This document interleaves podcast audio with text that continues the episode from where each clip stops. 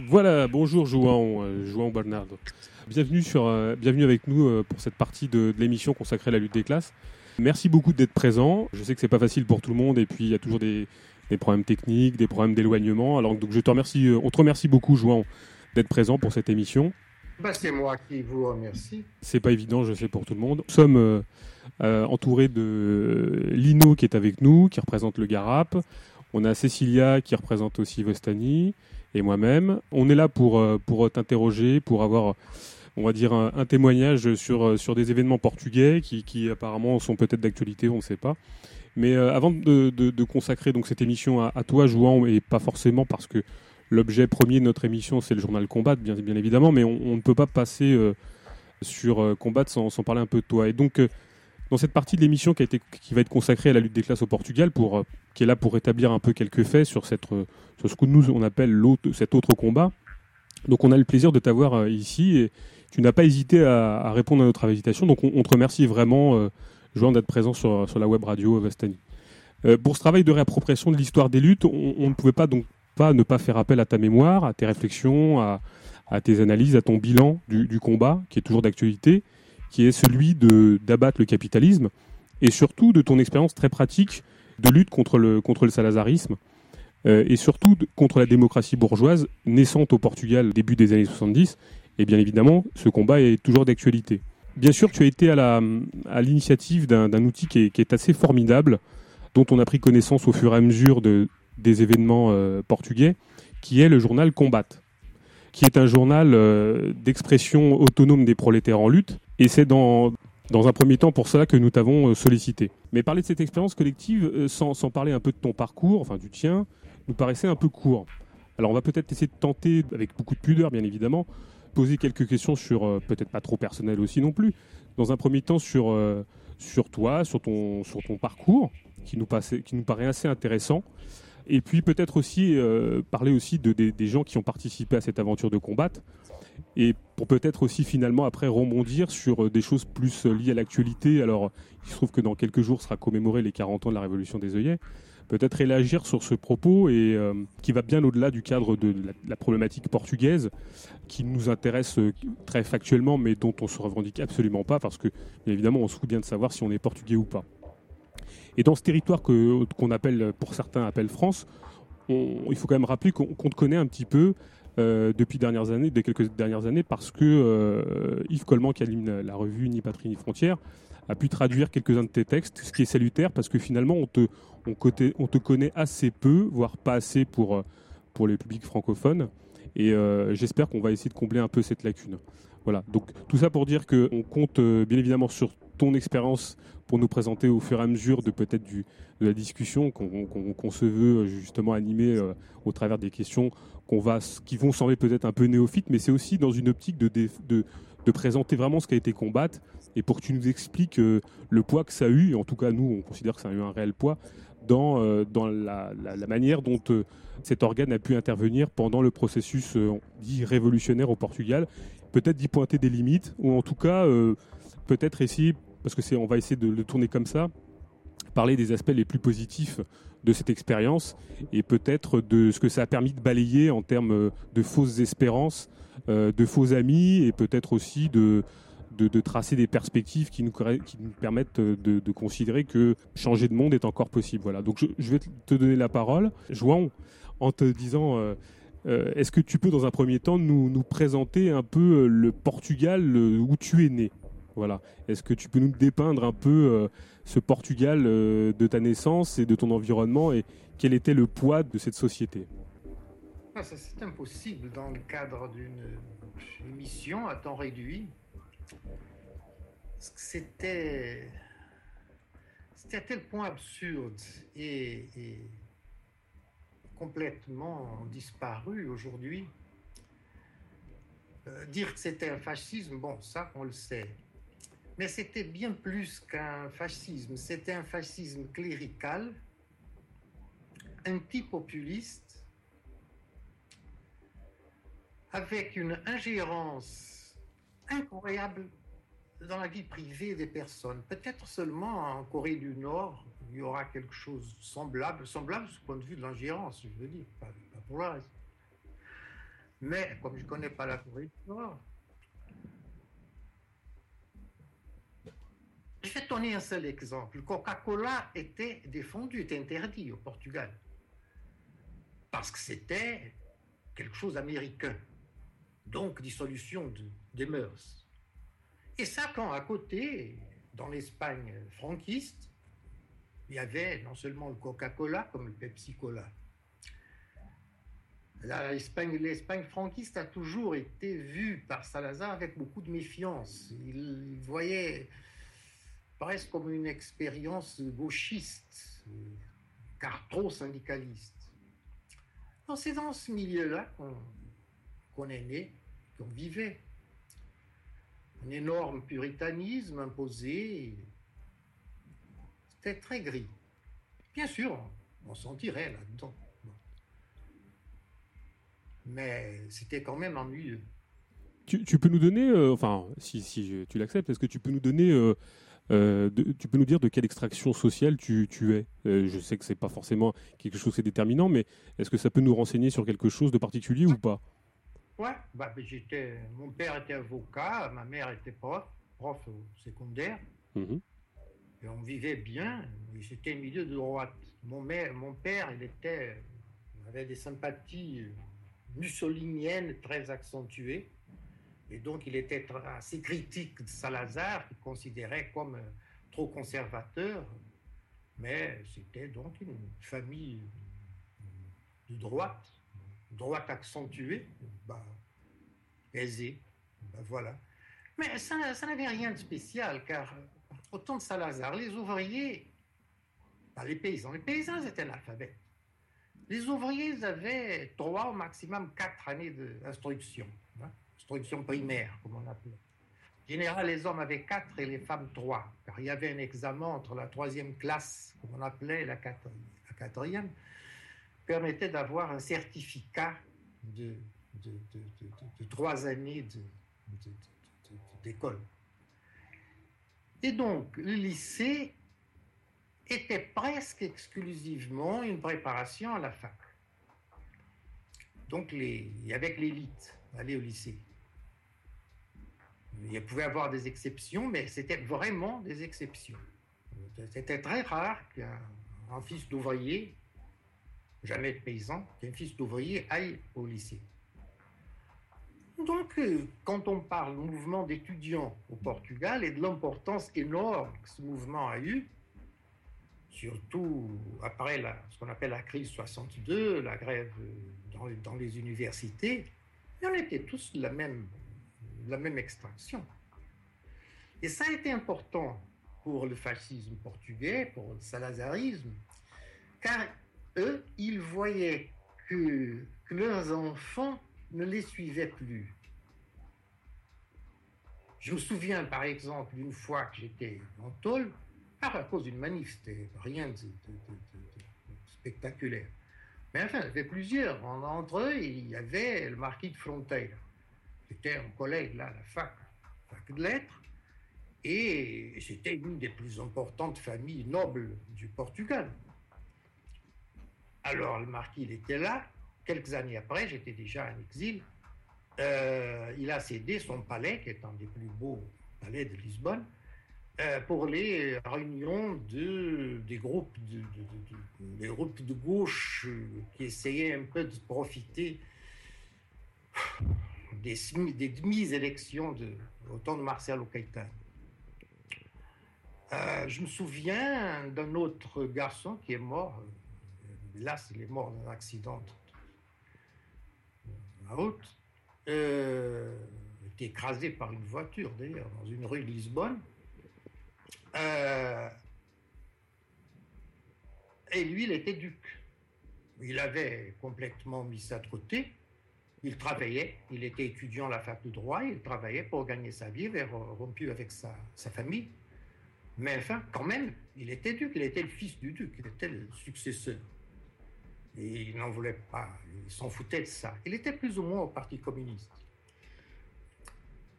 Alors ça, c'était très important, c'est-à-dire c'était un régime avec des contradictions tellement développées la classe dominante elle-même, parce qu'économiquement, c'était ça, la classe dominante. Tu vivais dans un, dans un milieu essentiellement urbain, euh, Jouan Oui, urbain, oui. oui, du, oui. Côté, du côté de Porto ou du côté de Lisbonne? Non, je suis né à Porto par hasard, parce que Ouais. ma mère enceinte neuf mois, elle m'y a déposé. Bien sûr. Mais donc- on est tout de suite venu à Lisbonne. J'ai toujours, enfin, jusqu'à jusqu'à 20 ans, j'ai habité Lisbonne. Donc, donc c'est quand même euh, dans, dans un milieu euh, particulier qui est celui de Lisbonne que tu as pu avoir accès, je dirais, à, à une réflexion et à, en tout cas, à un accès à certaines idées ou euh, tu penses que ça aurait pu être le cas même à Porto ou dans une autre petite, dans une autre petite ville? Est-ce que tu penses que ça a été important que tu sois sur Lisbonne, par exemple? Ouais, euh, Lisbonne, quand même, avait une, Oui. certaine ambiance, ambiance culturelle. Porto, un peu, oui. D'ailleurs, continue à l'avoir. Pour le reste, non. Le reste, c'était des patelins, quoi. Bien sûr, bien sûr. Mais de toute façon, il n'y avait d'université qu'à Lisbonne, Coimbra et Porto. C'était les Mm. trois, euh, trois villes où il y avait une université, pas, pas ailleurs. Donc, euh, comment se fait euh, ton, on va dire, on va rentrer de but en blanc dans, dans- dans l'activité euh, politique. Comment se fait ton, ta pro- ton premier contact avec, euh, avec la politique, avec, euh, avec les idées, avec peut-être même de manière générale, euh, ce qu'on pourrait appeler une, une philosophie politique Euh, Par quel biais euh, On appelle ça la crise 62. La crise de 62, la crise des étudiants alors. Ouais, ouais. Pas seulement. Pas seulement. Bon, il y a eu les élections de général Humbert Delgado, ça je ne vais pas parler. Là, là, si vous voulez après expliquer ça aux auditeurs, il faudra que vous le Oui, bien sûr. Ouais, je ne vais pas m'y mettre. Jamais. Mais c'était un 58 et enfin, ça a été un coup de secousse euh, énorme là. vraiment, ça a secoué le régime. En 62, c'était une année très très importante car il y a eu le commencement des guerres coloniales. 62 en Angola, 63 en Guinée, 65 en Mozambique. Donc 62 commencent les guerres coloniales. Euh, L'Inde, l'Union- indienne envahit, libère, je ne sais pas comment on dit hein, politiquement correct, euh, ce qui était les, les- les- le reste de l'Empire des Andes, hein, l'État portugais des Andes. Rio, ouais. Nagaravili. Bon. Euh, une autre crise pour le régime. Il y a deux très grandes et très importantes manifestations ouvrières à Lisbonne, le 1er mai et le 8 mai, avec des, des tués. Euh, Je me souviens, un d'eux, c'était Capillet, il s'appelait. Je ne sais pas si c'était son, vrai nom c'était. un- Mais je crois que c'était son vrai nom aussi, peut-être de la Lentege, Capillet. Et il y a eu d'autres tués. Euh, et avec de, de grandes grèves au sud, dans les campagnes du sud, la grande lutte pour les 8 heures de travail où Catherine Eufemi a été euh, assassinée par le, enfin, le- l'équivalent ici des CRS, on peut le dire, la garde nationale républicaine, qui avait été assassinée avec son enfant dans les bras. Alors on va, on va rappeler qui est Catalina Eufemia. C'est une, une paysanne euh, portugaise de la Lintège qui, Oui. euh, qui mène une lutte euh, pour, de, revendicative euh, d'augmentation des salaires et qui se fait... euh, Elle était, pas, elle était là comme les autres. Oui, bien sûr. C'était mené par le Parti communiste. ça. Oui. Elle était une, une- une paysanne euh, qui luttait pour les 8 heures de travail comme les autres qui étaient à, à- à son côté. Je ne crois pas qu'elle soit une organisatrice, Mhm. mais c'était une, femme qui luttait. Et, et bon, les flics ont, ont tiré et l'ont tuée. À elle, bon, il y a eu d'autres blessés et elle était avec un enfant sur les bras. Ça a été très. Ça, ça a fait d'ailleurs pendant des décennies les gens de gauche, quand ils avaient un enfant du sexe féminin, l'appelaient Cataline. Euh, tout ça, c'était en 62. En plus, la grève universitaire.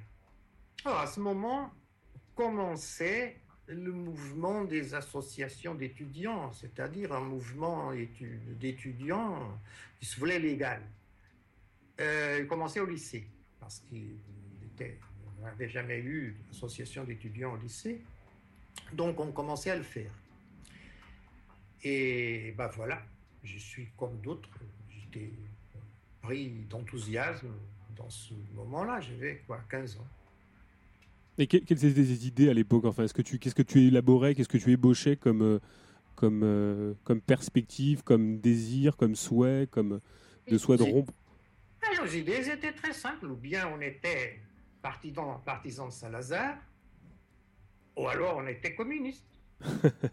Donc tu étais communiste alors? De manière assez binaire et, est-ce que comme on est comme t'es pas fasciste alors alors tu es communiste alors? C'était binaire parce que c'était la seule organisation qui avait euh, il y avait le régime qui éloignait les gens de la politique, ne voulait pas que les gens soient, voulait que les gens soient passifs, même ceux qui l'appuyaient. Bon. Et alors il y avait les autres, et les autres, euh, on était plus ou moins, ou on était au Parti communiste, ou on était dans les, alentours du Parti communiste, c'était la seule organisation. Après 64, 64, non, il y a eu une scission maoïste, mais jusqu'à 64, c'était la seule. Donc, si on rompait avec le, fascisme, on commençait à militer, ou bien on entrait au parti, ou tout au moins on était dans les, dans les, dans les banlieues du parti. Moi, à l'époque, je n'étais pas au parti, j'avais 15 ans, je suis entré qu'après. Je suis entré à 17 ans. Mais, mais enfin, mais je, par exemple, je participais à des distributions de tracts la nuit, clandestine, avec un autre ami qui était du, du Parti communiste. Je savais bien ce que je faisais. C'était cette mouvance-là. Et moi, et beaucoup d'autres. Donc, donc un, un, rapport premier avec, avec le Parti communiste, quoi, parti incontournable euh, du. Voilà. on va dire ça comme ça. Oui, totalement incontournable, oui. C'est là qu'on prenait tout. Donc, et, alors, euh, bon, le, rapport avec le Parti communiste, euh, on, on, peut laisser de vous le comprendre, on peut essayer de. Et qu'est-ce qui fait qu'à un moment donné, peut-être que tu, tu vas décrocher du, du Parti communiste? Quelles, sont les, Quelle est la trajectoire qui te fait décrocher de, de cette problématique qui est liée à celle du Parti communiste alors Écoute, quand j'ai entré formellement au parti, j'ai dit bah moi je suis maoïste et je veux continuer à l'être. Quoi que j'ai pas appuyé cette scission 64. Et ils m'ont dit bah, bah, très bien, on le sait très bien. Tu accepteras la discipline et nous on accepte que tu aies ces idées-là. Et Oui. J'y ai été jusqu'à 66. Qu'est-ce qui m'a fait décrocher hmm, bah, Réfléchir, j'ai vu. enfin, je voyais une ligne chaque fois plus. Je considérais, je continue à le considérer, trop modérée et, et, qu'elle est ailleurs. je ne voulais pas y aller, alors, bah, alors j'ai sorti. Aussi parce qu'il y a eu des. Enfin, en sortant de prison, d'une autre fois, j'étais pris, emprisonné cette année-là trois fois. dans une année et demie, trois fois. Et en sortant de prison, j'ai porté un message d'un gars qui était en prison avec moi. Lui, il était de l'organisation maoïste.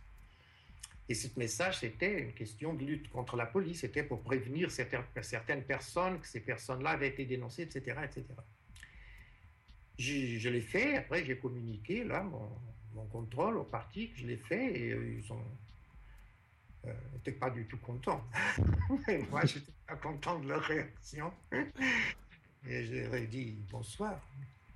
Alors, c'est marrant parce que on parle de maoïsme comme ça, on l'effleure un petit peu, mais euh, il faut quand même préciser que, que, le maoïsme a été très très présent au Portugal. Enfin, est-ce que tu peux nous préciser quelques, très rapidement l'importance du maoïsme au Portugal dans les, au début des années 60 en 64, euh, ce qu'on appelait maoïsme était en fait euh, une sorte de ligne comme celle du PC, mais bien plus radicale. Tactiquement plus radicale et en, envisageant surtout une... Le PC voulait, le Parti communiste voulait une alliance avec euh, les la bourgeoisie progressiste, les patrons progressistes, tous ceux qui n'étaient pas partisans de Salazar. Et donc, ils sont exclus par le système des grands monopoles, etc. Et cette scission de 64, surtout la personne qui l'a euh, mise en tête cette scission, Francisco Martins Rodrigues, été le premier à formuler au Portugal une théorie euh, d'une coupure nette de classe entre les classes sociales, en disant non, il n'appartient pas au aux ouvriers et aux paysans, enfin aux travailleurs, de faire des alliances avec des patrons progressistes, avec tous les guillemets qu'on veuille mettre sur, sur ce mot. Donc, par la première fois, et ça, je crois, c'est une importance très, c'est un jalon fondamental. Par la, par la première fois, on a eu une réflexion tactique avec les conséquences pratiques immédiates euh, à partir d'une coupure de classe. Et ça, c'est Francisco Martins et, c'est une poignée d'autres camarades euh, à lui qui l'ont fait à partir de 64. Quelqu'un qui t'a beaucoup, euh, beaucoup influencé, non? À l'époque, très négativement. Très négativement, je, je me positionnais contre lui. Bon, quand j'étais au Parti communiste, euh, sa, tactique de son point de vue organisationnel, pas dans la, dans la lutte, mais rompre, faire une scission, ça me paraissait euh, euh, une, une, erreur mhm. Et après, après son arrestation, oui, je me suis bien positionné contre lui. À l'époque, j'étais déjà marxiste-léniniste, comme on l'appelait. Il y avait une distinction à l'époque entre marxiste-léniniste et maoïste. Les maoïstes étaient plus nationalistes, des trucs comme ça. Les marxistes-léninistes, non, on était internationalistes quand même. quand même, ouf. ouais, quand même, non, parce que c'est important. non, mais c'est très important, bien sûr. Il y a, nationaliste des, maoïstes après en France, ça va vraiment nous a laissé, euh, je sais pas, c'était incroyable. Je me souviens en Bretagne, ils étaient alliés à des, des vieux fachos, des trucs comme ça. pour l'indépendance de la Bretagne, bon, pour nous, on était, on était abasourdis avec une histoire pareille. Mais oui, bien sûr, Francis Mackins m'a beaucoup influencé, même quand j'étais en désaccord, j'écrivais des trucs. Et je ne le connaissais pas personnellement, je l'ai connu bien après. Je l'ai connu les années 80, je crois. Ah oui, oui. oui, ici, déjà au Portugal, dans des trucs contre le racisme, la lutte contre le racisme. Des, mouvements de lutte contre le racisme, après contre la guerre d'Irak, des trucs comme ça. Je l'ai après, j'ai bien connu. Mais il y, a une dimension qu'on ne perçoit pas. Bon, alors peut-être que c'est parce que euh, certains sont peu à fait de, l'histoire du Portugal, mais c'est vrai que euh, le, nationalisme du Parti communiste euh, portugais, c'est quelque chose de, dont on ne perçoit pas non plus encore trop les, l'importance, parce qu'on on, le, on, le, voit comme un parti de la résistance, de, de, la lutte contre le fascisme, mais c'est un parti qui était très très nationaliste. Hein. Énormément nationaliste. Le PCP est un, parti très nationaliste. C'est au travers de, ça que tu as fait la, coupure avec le PCP ou sur d'autres bases? Non, le, comment on dit en français, c'est pervasif, euh, euh, quelque chose qui, se répand partout. Au temps de Salazar, le nationalisme, il était tellement présent, était si présent que ça devenait ridicule. Que le nationalisme du Parti communiste n'était rien à côté, si tu veux c'est à partir surtout de 74 qu'on a pu se rendre compte de, la euh,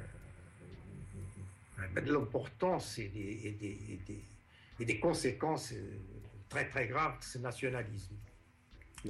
Et pour ce qui m'éloignait, moi et d'autres, c'était surtout cette question de la modération, le légalisme, la modération du, du, Parti communiste. Aussi comme le Parti communiste était, bien sûr, la mouvance soviétique, était un des plus pro-soviétiques de tous ces partis, tout le temps il parlait d'internationalisme prolétaire. Et aussi, comme il y avait les guerres coloniales, et donc euh, on, s'efforçait d'appuyer tant qu'on pouvait faire dans la métropole. Les guerres coloniales, ça, ça on le sentait comme un internationalisme. Alors cette question du nationalisme du PC, si tu veux, dans, même dans ma mémoire, la première fois que ça m'a frappé, c'était à Paris, dans un truc euh, organisé par le Parti communiste à la mutualité pour les immigrés portugais. Enfin, je suis allé avec d'autres. D'ailleurs, on a été mis dehors, un coup de pied au cul. Et ça m'a frappé. L'énorme nationalisme de ces, de de ces immigrés, c'est, et le truc fait pour des travailleurs immigrés en France, ça, ça, ça, paraissait ridicule. C'est la première fois que j'ai commencé à, me dire, mais c'est quand même trop, ce nationalisme-là. Mais c'est après 74 que ça a eu des conséquences, qu'on a commencé à voir les conséquences pratiques, je crois. Que, que, les choses se sont révélées, en fait. Ouais, ouais. Il y, y, a un épisode de ta vie que, sur lequel on aimerait euh, avoir un peu plus de détails. Alors, euh, il se trouve qu'à un moment donné de ta vie, donc effectivement, tu, rentres en lutte contre le salazarisme et euh, tu te fais exclure de toutes les universités portugaises. Est-ce que tu peux nous expliquer cet aspect de ce, point de, ta vie euh, plus particulièrement? Bon, tous les années, il y avait des, étudiants, ou presque tous, après, tout au, moins après les, les luttes étudiantines, de 58, je crois qu'il ne se passait pas une année lective sans avoir des, sanctions disciplinaires. En général, c'était des suspensions, des expulsions d'une année. Bon, je savais bien que j'allais être expulsé parce que je participais à beaucoup de choses. Ce qui m'a frappé, c'était être expulsé 8 ans. 8 ans, c'était la plus grande expulsion pendant tout le fascisme. Il n'a jamais eu personne expulsé 8 ans du temps de toutes les universités. Oui, c'est énorme. Lisbonne, Porto et Coimbra. Après moi, il y, a deux, il y a eu deux avec quatre ans et un avec trois ans, de toutes les universités aussi. Euh, mais, en même temps que moi, donc ça c'était l'année scolaire 64-65, donc l'expulsion c'était être euh, juin, juillet 65 il y a eu 200 autres, mais pas, pas tous expulsés. Donc il y a eu deux avec 4 ans, avec 3 ans, plusieurs à 2 et 1, et après des suspensions. Mais donc il y a eu 200 et quelques euh, personnes qui ont eu des sanctions disciplinaires. Le mouvement était fort, mais et le régime, il répondait d'une façon forte. Bien sûr. C'était sur euh, une université ou plusieurs universités? L'expulsion L'expulsion et, le mouvement aussi. Ça dépendait. Euh, par exemple, en 64-65, le mouvement s'est concentré à Lisbonne. En 69, c'est le 68 portugais, c'est le mai 68 portugais, c'était en 69. Euh, le mouvement a débuté à Coimbra.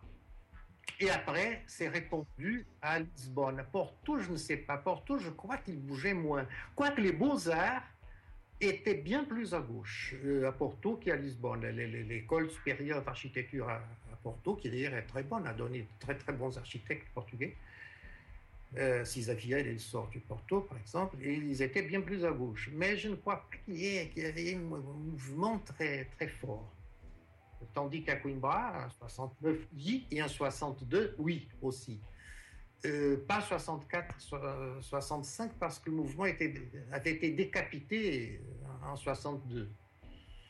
Euh, je crois que 69, c'est la première fois qu'on a, qu'il y a eu un, mouvement, un grand mouvement dans les trois facs, surtout deux, Coimbra et Lisbonne. Mais j'étais déjà en exil à l'époque.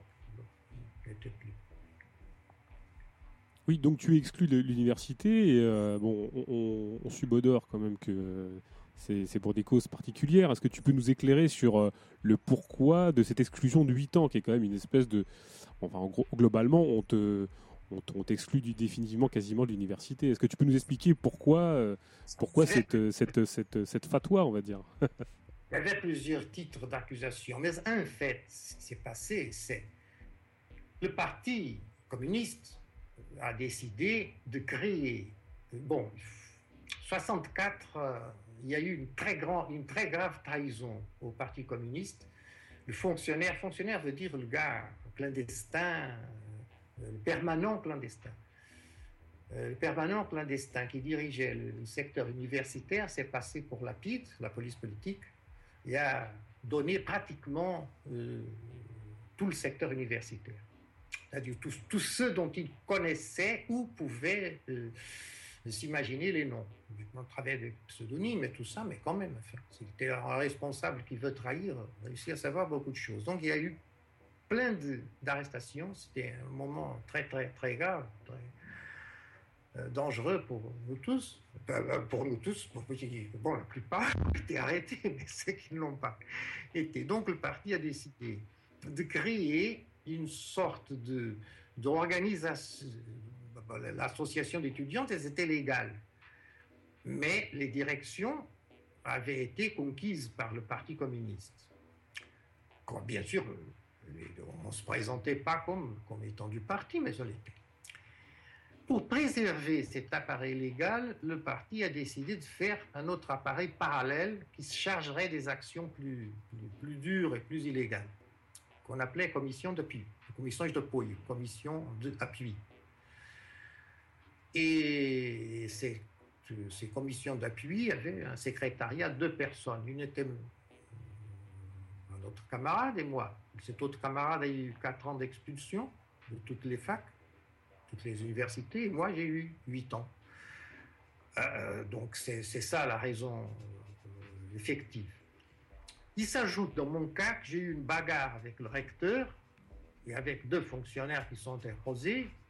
Il y a eu des bagarres, des coups de poing contre les fonctionnaires parce que le recteur, il était derrière les fonctionnaires, insulte. Enfin, c'était vraiment une grosse confusion.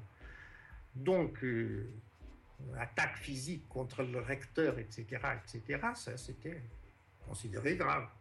Et c'était grave, en fait, non Donc on, va dire qu'il y, a une raison, euh, il y a une première raison, et puis euh, une raison qui a été articulée, pour euh, fondamentalement t'exclure. Alors qu'est-ce que ça donne en fait cette exclusion Qu'est-ce qui se passe à un moment de, donner de cette vie, puisque tu es obligé de, quitter l'université de, Comment tu entrevois le repli? J'ai quitté l'université, j'ai continué à travailler au, mouvement euh, d'étudiants. Moi, après, j'ai été mis en prison. Après, on m'a libéré, mais j'ai été peu de temps libéré, on m'a arrêté à nouveau. Donc, je suis passé une année comme ça, en entrant et sortant de prison.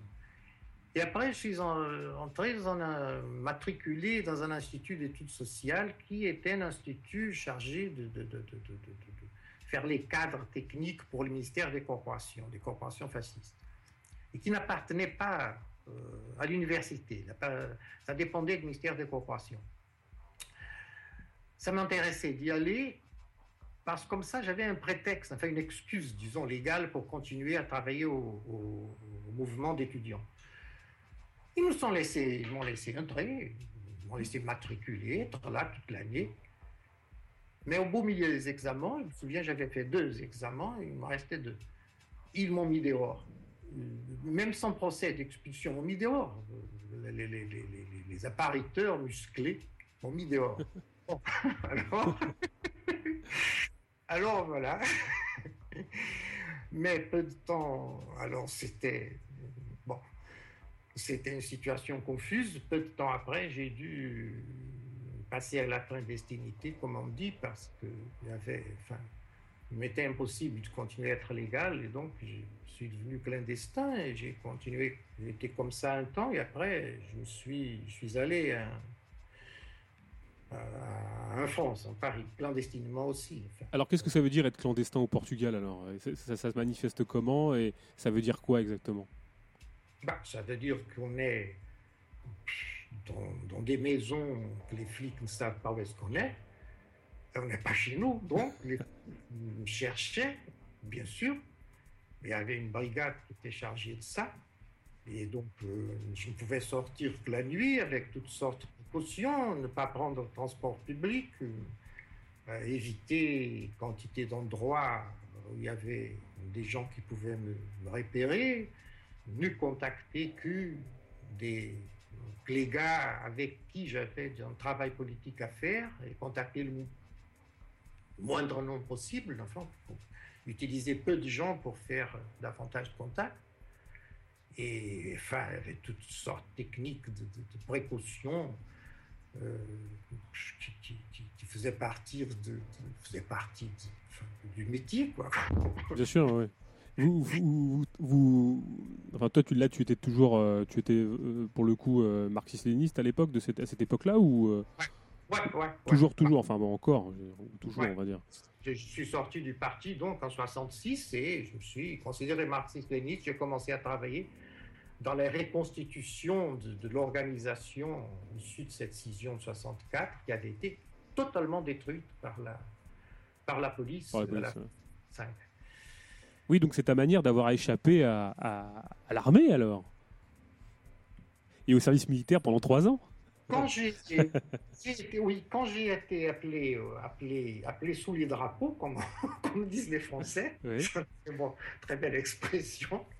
Quand j'étais appelé sous les drapeaux, j'étais déjà clandestin. Après, j'ai Ouais. su qu'on m'appelait au bataillon disciplinaire. Ça veut dire Oui, oui. je ferais toute euh, la préparation en état de prison et je serais envoyé aux colonies en état de prison. C'est-à-dire, il me serait très difficile de, dés- de- de déserter T'es, euh, en- au Portugal. Oui, ça, ça- donc ça donne pas envie d'y aller, quoi, en fait. hein. On, on peut dire. Moi, j'y pas. J'ai toujours défendu qu'on devait déserter. Bien sûr, bien sûr. C'est c'est à ce moment-là que tu, tu te poses la question de savoir alors euh, s'il faut aller en France ou pas? Le Parti communiste était contre la désertion. Oui, oui, tout à fait, tout à fait, bien sûr. Et- Nous, on était, on était favorable à la désertion. Alors Cécilia a une question pour toi, euh, João. Oui, Joan. Du coup, du coup, pendant ces trois ans, de, d'après ce que je comprends, de clandestinité, en quoi consiste euh, tes, Je t'écoute- ac- je t'écoute pas suffisamment, tu es trop loin. Oui, je sais que je suis loin. Attends. Est-ce que tu m'entends mieux là? Ouais, ouais. Ouais. Durant, du, du coup, durant ces, ces trois ans de clandestinité, alors en quoi vont consister tes activités politiques? Est-ce J'ai que pas tu... été trois ans de clandestinité. Ah.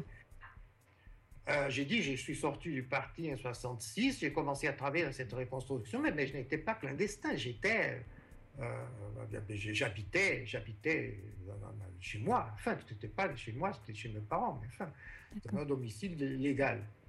Euh, quoique parfois il fallait, mais il fallait aller, il, il fallait s'enfuir, disons. Mais après, on voyait que, enfin, les choses passaient mieux, alors on revenait au même. En quoi consistait l'activité quand, j'étais clandestin? Ça veut dire qu'on on réorganisait, c'était une, activité d'organisation. On pensait quelle personne est-ce que je vais contacter euh, et quelles sont les possibilités de travail politique que cette personne a, euh, quels autres gars ces personnes peuvent euh, contacter pour développer le réseau. C'était, c'était ça, c'était une activité d'organisation, strictement d'organisation, et profitant un peu pour écrire des tracts. Mais c'était euh, c'est une activité essentiellement bureaucratique, si tu veux le caractériser. Non, c'est vrai, c'est une activité vraiment d'organisation. Euh, Donc ça, ça consiste à, à rédiger des tracts et à les distribuer euh, aux ouvriers ou, ou aussi aux étudiants. Enfin, dans quel milieu du coup tu, tu in- vous intervenez? Le milieu, le milieu euh, étudiant n'a cessé de m'intéresser. D'accord. je contactais, c'était la plupart des gens que je pouvais contacter, c'était des étudiants, parce que c'était des gens que je connaissais dans ce milieu-là. Mais il ne fallait pas contacter trop de gens. Il fallait contacter très peu parce que les, les, les flics, les flics étaient très bien renseignés, la police politique, ils avaient des informateurs partout. Et Il n'y avait pas l'Internet à l'époque, ni le Facebook, ni tout ça, heureusement, sinon on serait tous mis en tôle immédiatement. Non, quand même. Hmm. On était plus chanceux. Mais, mais, mais enfin, ils avaient un réseau d'informateurs vraiment colossal, très bien organisé. Donc il fallait contacter un minimum de gens. Et donc il fallait euh, penser qui je vais, qui je peux contacter, qui puisse développer un travail, etc. Parler avec des camarades, discuter, voir des possibilités d'activité mais en sortant le moins, en sortant le moins possible. Et ne pas les distributions de tracts, c'était d'autres qui les, qui feraient, pas moi. Non, c'est- ça, ça foutrait tout hein, par terre. Il fallait sortir le moins, de- le moins possible. Et seulement la nuit et tout ça. Alors qu'est- qu'est-ce qui te décide de, alors finalement de, de- de quitter le Portugal, euh, João? J'ai deux choses. J'ai- vu que, que j'avais il n'y avait plus besoin de moi au, Portugal. Les contacts étaient faits, les gens avaient commencé à travailler. J'avais bon et les, difficultés d'infrastructures clandestines étaient très très difficiles, chaque fois plus difficiles, parce que l'organisation marxiste-léniniste est très très faible. Et donc, je me suis dit, bon, ce que je peux faire, il vaut mieux le faire à partir de Paris, où quand même je serais plus sûr. Et donc, je suis allé, euh, euh, je m'en suis enfui du Portugal, ce qui n'était pas de la tarte, parce que pour s'enfuir du Portugal, on, on, était en Espagne. L'Espagne était fasciste. Exactement. Alors, il fallait traverser clandestinement le Portugal et l'Espagne. Mais j'avais de très bons contacts avec des gens du Parti communiste, la gauche du Parti communiste. Et c'était un, réseau du. Et une de ces personnes-là m'a mis en contact avec un des réseaux du Parti communiste et je me suis enfui par ce réseau du Parti communiste. Parce qu'il s'intéressait, cette gauche du Parti communiste, à avoir une alliance avec les marxistes-léninistes contre la droite du Parti communiste. Donc c'était un échange de politesse. Et donc c'était des paysans qui m'ont fait, des paysans du, Parti communiste portugais, qui m'ont fait traverser, enfin, kilomètres et kilomètres euh, par une frontière sûre, par des points sûrs, et mais on m'ont donné, disons, m'ont passé à des camarades euh, paysans espagnols qui avaient un âne. Alors, heureusement pour moi, j'étais déjà fatigué de 30 kilomètres. M'ont assis sur l'âne, et donc on a fait comme ça, à dos d'âne, encore d'autres kilomètres. Et à partir de là, il y avait des voitures qui allaient me chercher à une certaine ville espagnole, etc., etc. Donc, et avec des faux papiers qui avaient été préparés. Et donc, à partir de là, c'était déjà moins, moins bucolique, quoi. ça, c'était en quelle année alors? Tu peux nous préciser vers quelle année c'était? Ça, c'était, j'étais clandestin 67-68, donc ça, c'était en 68, jusqu'après les événements. Donc tu arrives en 68 et bah, tu arrives quasiment en 68 en France. Quel, est ton, ton, regard sur ces événements 68 juste après la grève parce que, euh, parce que j'ai pris un avion à Madrid. Alors il fallait que la, que la Air France fonctionne. Euh, mais je, je, tout, c'était en juin, juillet, donc je voyais bien ce qui se passait ma réaction, bon, d'un côté, j'étais informé, bien sûr, ce qui se passait. Mais j'avais des camarades là, je ne me souviens rien de spécial, sauf des conversations euh, avec des gens. On a eu beaucoup d'appui de, camarades français. Tu, as participé à quelques événements là, à l'époque ou pas du tout sur, sur Paris, la région parisienne? Non, nous, on était, je continuais à être un, cadre d'une organisation politique. Nous devons vivre euh, avec des, des, restrictions et des précautions très grandes. Oui, d'ailleurs, tu, vivais de quoi d'ailleurs à l'époque de, Tu étais permanent Tu étais donc. Euh... permanent, oui. donc tu, vivais des rétributions euh, que te, te, te, donnait le parti alors Ouais, ouais. D'accord. Non, mais c'est un élément important hein, pour, pour comprendre la dynamique parce que euh, je dirais que l'arrachement est d'autant plus particulièrement fort que euh, quand on vit au travers d'une organisation politique, euh, s'en extraire, c'est d'autant plus douloureux, non? Non. Non. Douloureux, non. Je ne crois pas que c'était douloureux. Je crois. Ce qui peut avoir, certes, tu, fais toujours des questions posées sur moi, il n'y a rien d'original dans, dans dans mon parcours, sauf les 8 ans. Ça, oui, ça, ça, je suis, ça, ça, ça, je suis plein d'orgueil. Mes 8 ans d'expulsion, ça, c'est un beau, bonne pièce de mon curriculum. Mais sinon, la seule chose que je vois d'originelle, c'est que j'aurai avec le léninisme un appartenant à la direction d'une organisation léniniste. oui, il y a peut-être. J'ai commencé à voir par la direction elle-même euh, que ça, que ça, n'a- que ça avait bien plus d'effets négatifs que positifs. Mais ça, tu le vois en 68, tu le vois euh, en, Non, pas 68. Quoi, euh, pas. J'étais déjà assez basiste, comme on- oui, bien sûr. le jargon, oui, ça. Et donc, je- 68, ça m'a confirmé dans ce basisme. C'était la, la suite de la révolution culturelle chinoise qui a été importante. C'est-à-dire la complète militarisation de, la révolution culturelle chinoise, la liquidation, bon, après Lin Piao qui déjà était euh, horrible, après la liquidation de Lin Piao, euh, Nixon qui va en Chine, euh, bon, tout ça a obligé un petit nombre de personnes, duquel je faisais partie, à, à faire une réflexion sérieuse sur, euh, sur des données qui pour nous étaient des données de base. Et donc à mettre en cause le, le, le- léninisme. Donc c'est la critique, enfin c'est c'est le- la critique du maoïsme qui t'a qui t'a amené à, diriger une critique euh, du marxisme-léninisme. C'est ça, c'est ça.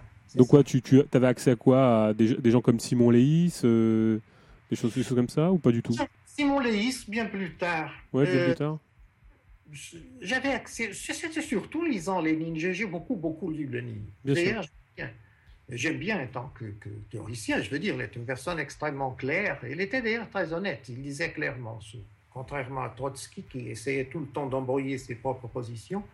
Lénine, il, il les définissait très clairement. Donc, je me suis remis à lire. euh, je ne vais pas dire que j'ai lu l'œuvre complète Lénine. Non, je n'ai pas lu les 40 volumes aussi parce qu'il récit répète beaucoup. Euh, non, forcément, parce qu'il enfin, écrivait beaucoup de tracts, alors les tracts, ils disent plus ou moins les mêmes choses tout le temps. Euh, mais mais j'ai lu bien une moitié ou un tiers. J'ai lu tout ça attentivement, et c'est à partir de la lecture de Lénine que j'ai commencé à faire cette critique du léninisme. Pour les gauchistes, la première fois que j'ai, premier, abordage, enfin, le, premier contact que j'ai eu avec leur pensée, la critique du capitalisme d'État, etc., c'était à, à travers les, les, les, les- les œuvres de Trotsky, quand Trotsky les critiquait. Les œuvres après l'exil, Trotsky. Ah oui, d'accord, ok. Trotsky les critiquait et, et en critiquant, il décrivait plus ou moins, enfin démagogiquement, mais quand même. Et c'est la première fois que j'ai eu euh, euh, contact avec ça. Après, c'était euh, par les éditions Spartacus. Bien et- sûr. Mais le Feuvre, je ne l'ai connu que je l'ai connu qu'après qu'après la Révolution de 74.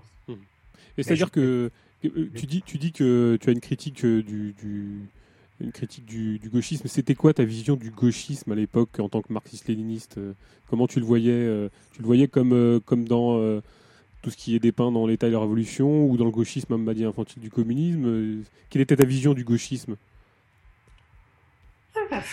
Nous, on, est- on était accusés par le Parti communiste portugais, nous, les groupes ML portugais, on était accusés de, de gauchistes.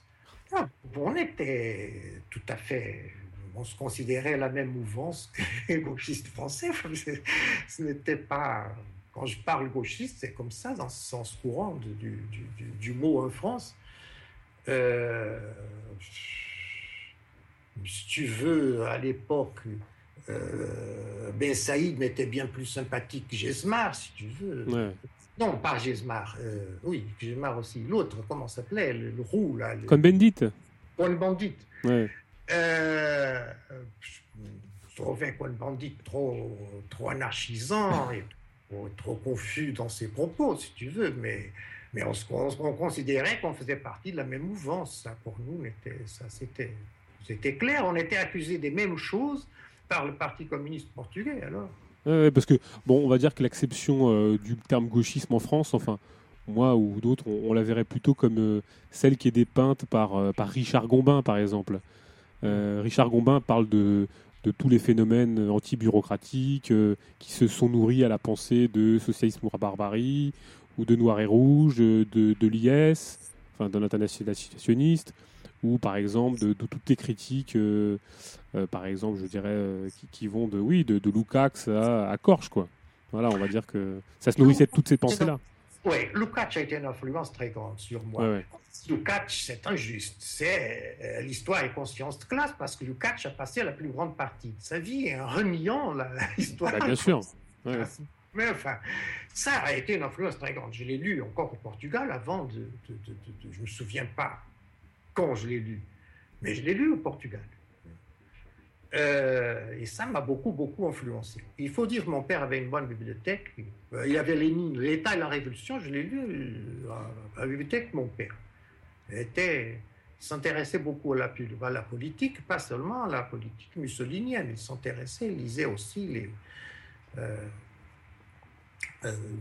Marx, Ernst Bloch, Ah oui, mais Ernst Bloch, c'est pas rien. oui. Donc Lénine. Quelqu'un qui avait quand même un petit peu de goût, quand même, pour lire Ernst Bloch. euh, oui, ah non, mais parce que oui, mais les fascistes, ils étaient très, ils aimaient les, les, les- mystiques. Travaillaient, oui, c'est pour ça.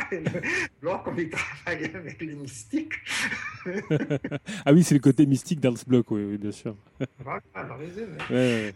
Euh, mais, mais oui, Lukács a été une influence très grande. Et comme je te dis, j'étais toujours basiste. Et Mhm. toujours, toujours, ma- ma- ma- la- les tactiques. que- que- étaient tout, la tactique que je prenais était toujours une alliance de, de, de- enfin, de la partie bureaucratique de la- du parti, si on veut, l'appareil. Enfin, qui- qui- qui- il faut qu'on soit préservé pour qu'un parti clandestin existe, l'appareil avec un- des mouvements de base.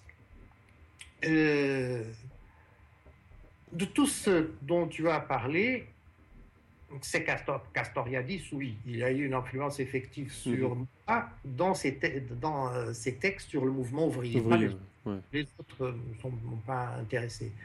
Les situationnistes, non. Les situationnistes n'ont eu aucune euh, influence euh, politique. En matière esthétique, parfois oui, surtout le groupe Cobra, mais Mhm. je me suis toujours beaucoup intéressé à la peinture. Mais pour la question politique, non. Je n'ai jamais. n'ont pas eu d'influence, non. Castoriadis, oui, oui, dans la façon d'envisager, d'analyser les mouvements sociaux, et d'ailleurs directement pour combattre, pour nous, Castoriadis, ces textes sur le mouvement ouvrier ont été très importants. Même s'il avait abandonné le marxisme à la fin des années 60, parce que la déclaration de, de SOB est assez claire. Enfin, en ce qui le concerne lui, euh, au-delà de la scission, pouvoir ouvrier, enfin, euh, SOB a abandonné carrément le marxisme, le matérialisme historique. Enfin, il y a tout de Ça, suite. je euh, trouve pas mal. Et il faut dire, oui, j'étais ML et tout ça, et dans les réactions d'organisation. Mais je me foutais pas mal de ces choses-là, si les gens se disaient marxistes ou non. Je m'intéressais beaucoup à la linguistique. Aussi parce que la fille avec qui je vivais, elle faisait euh, euh, linguistique à la Sorbonne. Et grâce à elle, j'ai bien connu tous ces textes-là. Et pour moi, il y avait, je voyais beaucoup plus de marxisme dans, dans les, euh, le structuralisme linguistique, dans, dans Saussure, Hermgilef et d'autres, que, que, que dans des gens qui se disaient marxistes. Alors, je ne me préoccupais pas beaucoup des, si les gens se disaient marxistes ou pas. Ah, Alors on arrive au fur et à mesure, tu vois, dans les années 70, euh, et on, sait que euh, un fonds, est consacré à la BDIC sur certaines de tes archives euh, liées au CCR. Donc on est dans les années 70, tu peux nous parler un peu des CCR, euh, des, oui, des, CCR. Tu peux nous expliquer un peu ce que c'était dans les années 70 euh, et à quel moment il peut y avoir rupture avec, avec ces organisations en France? Quand j'ai dit que, en étant clandestin au Portugal, j'ai travaillé pour réorganiser le secteur, etc., c'était ce qui est devenu le CCR. Pas direct, euh, oui, c'était directement, quoique par jalon interposé. Mais c'était pour simplifier, ça donnait lieu à ça. Euh, ce qui existe à la BBC, les archives étaient chez moi et après le 25 avril, il y a eu des, accords de plusieurs personnes et les gens chez qui étaient les archives, ou d'ailleurs les gens qui étaient, de qui les archives dépendaient, euh, sont allés d'un autre côté, ce qui veut dire que j'ai perdu l'accès aux archives. Ce qui est à la BDC, c'était des trucs qui étaient chez moi parce que j'étais en train de, de travailler euh, sur ces paperasses-là, ou alors c'était des trucs qui étaient chez moi parce que je les, je les avais reçus du Portugal et j'avais pas encore eu le temps de les euh, envoyer aux archives. Est-ce que tu peux nous donner la signification de l'acronyme CCR alors? Comité communiste révolutionnaire au pluriel. Remarque, c'est déjà relativement basiste. Parce qu'on tu nommes les comités au pluriel, ça veut dire qu'on reconnaît une pluralité, une certaine décentralisation. D'ailleurs, si je ne me trompe pas, la direction s'appelait comité coordinateur. Mais je ne suis pas sûr. Il, faudrait, il nous faudrait vérifier parce que je pense à ça maintenant parce que vous me posez des questions, mais je pense, en général, je ne pense plus à ça. Mas acho, oui, comité, comité de coordination et rédaction, oui, comité de coordination et rédaction, parce qu'on rédigeait le bulletin principal, à la, fin, le, truc principal, la revue centrale. Mais ce qui est important, c'est le fait qu'on les appelait au pluriel. Comité communiste révolutionnaire avec les S à la fin alors, comment, comment, euh, comment s'effectue justement cette remise en cause l'intérieur des CCS, euh, CCR, je veux dire bah, c'est, Comme dans toute organisation, la remise en cause, à travers des paperasses. On écrit des rapports et des rapports et des rapports.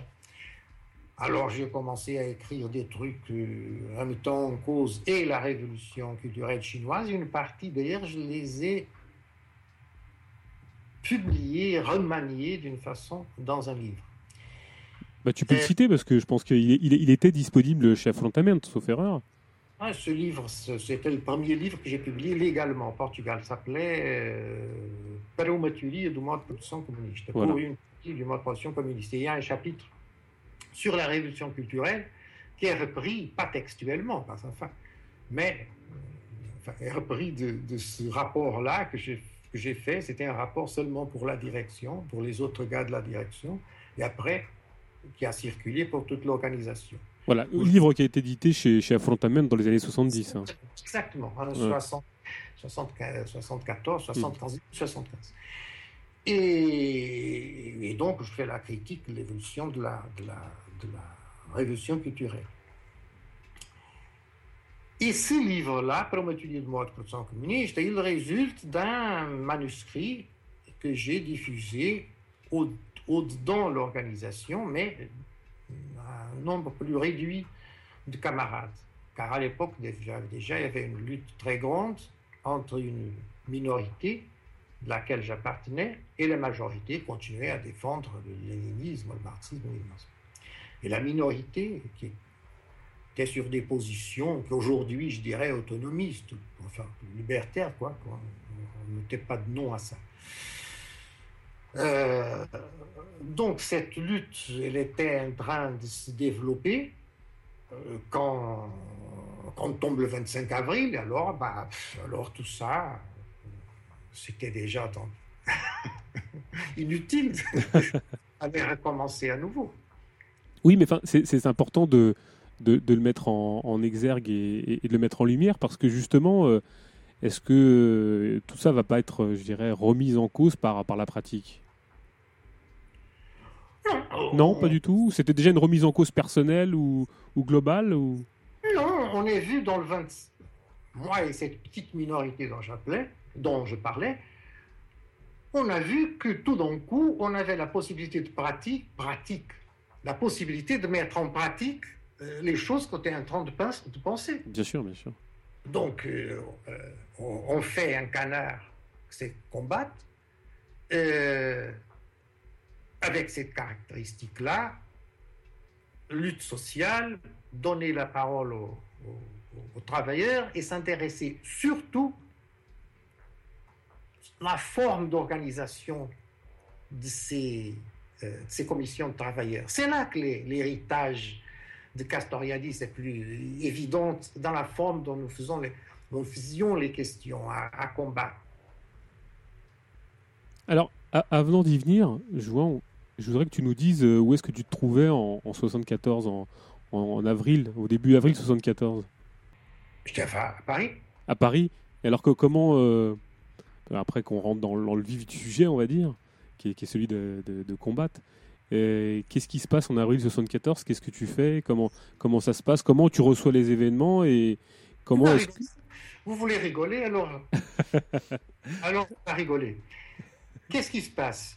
J'étais à ma petite chambre là, rue Gay-Lussac, presque au coin de la rue Saint-Jacques, endroit à quelle époque s'appelait le quartier latin, qui aujourd'hui est un endroit touristique, mais à l'époque ne l'était pas. Très agréable. Donc j'étais, cette petite chambre minable tout à fait classique, euh, sur les toits. J'étais en train de travailler le matin et la radio me dit qu'il y a une révolution militaire au Portugal. Bon, d'accord. Alors, on se met en branle pour savoir ce qui se passe, les on ne savait même pas si la révolution était de gauche ou de droite, parce qu'un temps, il y avait le Causa d'Ariaga, c'est-à-dire l'extrême gauche du, euh, pardon, l'extrême droite du régime, était en train de préparer son coup militaire à lui.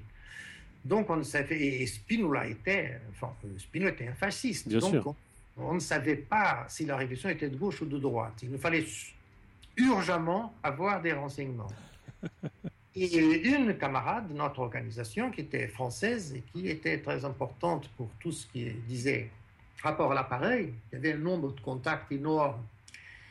Nous, nous c'est-à-dire moi et un autre gars de la direction, nous arrange qu'on aille à l'UMA, l'humanité, le soir, parce que l'humanité aussi ne comprenait rien à ce qui se passait et, était bien d'accord à avoir des immigrés politiques portugais qui puissent leur expliquer, surtout euh, comprendre les noms dont on commençait à parler.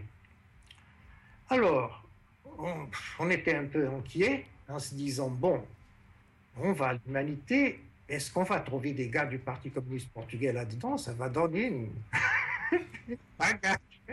Mais non, les gars du Parti communiste, je ne sais pas où est-ce qu'ils étaient mais il n'était pas l'humanité. on y était et on a eu un accès privilégié au Telex, c'était cette époque pré-Internet, il y avait quand même le Telex qui était instantané.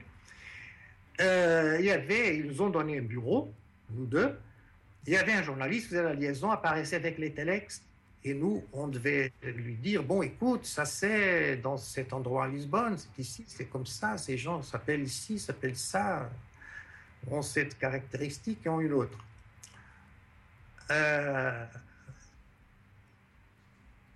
c'est pas, c'est à travers l'humanité, dans le bureau d'humanité, qu'on a eu de très belles informations sur ce qui se passe.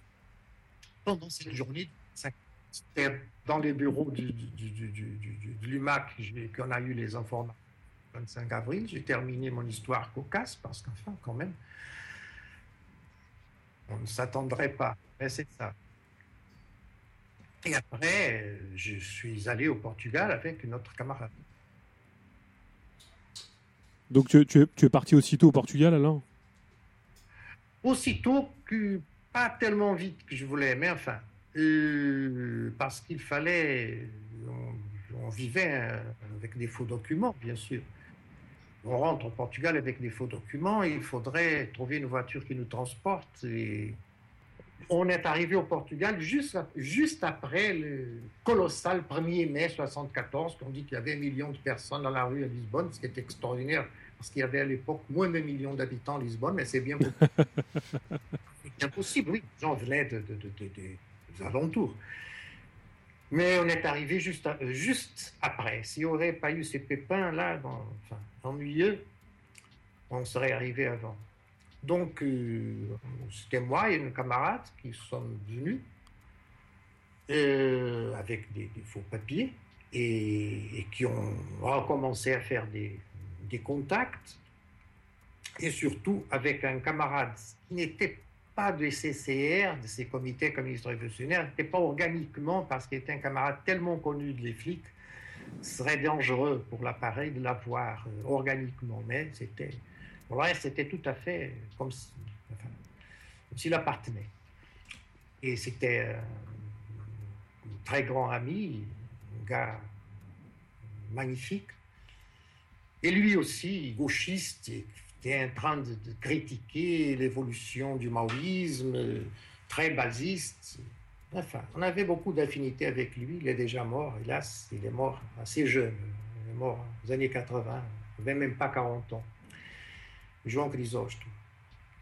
Et qui était un gars doué d'un génie tacticien euh, incroyable. Il était vraiment un génie de, de, de, et d'une capacité d'organisation époustouflante et d'une énergie incroyable. Tout petit, comme d'ailleurs les gens très énergiques, il devait avoir, je sais pas, un mètre et demi, tout petit, tout myope, avec des, verres qui étaient des fonds de bouteille, quoi, et qui réussissait à dormir une heure par, nuit, deux heures par nuit, le reste du temps à travailler comme.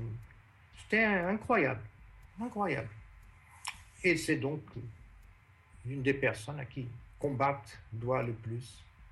Oui, on, va revenir sur combattre, mais donc tu arrives dans, dans, dans, ce Portugal un peu, un peu bouillonnant, un peu étonnant.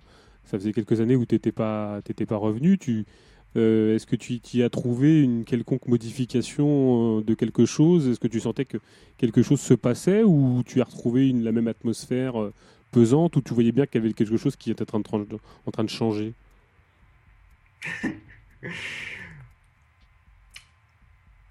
Avant Lisbonne, c'était tout pareil au même. C'est vraiment, bah oui. Moi, camarade. Il faut dire qu'on avait, je l'ai dit, on avait faux papier, on est venu en tant que citoyen français, parce qu'on ne savait pas comment étaient les conditions enfin, s'il y avait, continuait à avoir de répression ou pas, on ne savait pas. Donc, on venait en tant que citoyen, français. Euh, et on, est, a attendu dans un village, cinquantaine de kilomètres de Lisbonne, qu'un contact vienne nous chercher. On était très, très étonnés. Il n'y avait rien, rien, rien. Comme si rien n'était bougé, n'avait bougé. Lisbonne, par contre, bon, c'était la révolution. C'est un contraste énorme. La révolution, elle a pris l'intérieur du, Portugal. Ça a mis peut-être un ou deux mois, ou trois mois, à, à bouleverser vraiment tout le pays, de fois en compte. Mais non, ça va être étonné. Je n'ai même pas le temps de vous étonner. Tout de suite, on s'est mis à contacter des gens et essayer de, de, de, de, faire un journal. Tout de suite, ça a été ton optique, c'est de, faire un journal Bah oui, qu'est-ce qu'on pouvait faire d'autre? Bah oui, c'était en tout cas une première démarche, oui, mais euh, parce que c'est pas forcément, on se dit peut-être qu'on va euh, aider à ouvrir des lieux, euh, oui, refaire une organisation pour certains, ou. euh, ou Mais on coupé avec le léninisme, c'était pas pour faire. oui, effectivement, effectivement. Et je ne sais pas qui, était, qui a eu l'idée de, de, de, faire le canard, mais tout de suite, Jean Chrysostome, je crois, a dû dire que c'était la meilleure chose et qu'à partir du canard, on pouvait... Parce qu'il n'y avait pas de grande lutte à l'époque. Tout de suite après le 25 avril, il n'y avait pas d'énormes luttes. Il y avait TAP. Mais TAP était de TAP et les transports aériens portugais. Et ils étaient déjà en lutte avant. Et c'était même le cas d'une lutte avant le 25 avril, donc au temps de Marcel Caetano, d'une lutte qui a été conduite pas par le Parti communiste, pas du tout, ni par des maoïstes, mais au, autonomement. Mmh. C'était la première grande lutte autonome au Portugal. Elle a, elle a été avant le 25 avril. C'était les gars de TAP. Et qui avaient eu une présence très significative à combattre au début. Précisément parce que c'était ceux qui comprenaient le plus aisément la question de l'autonomie.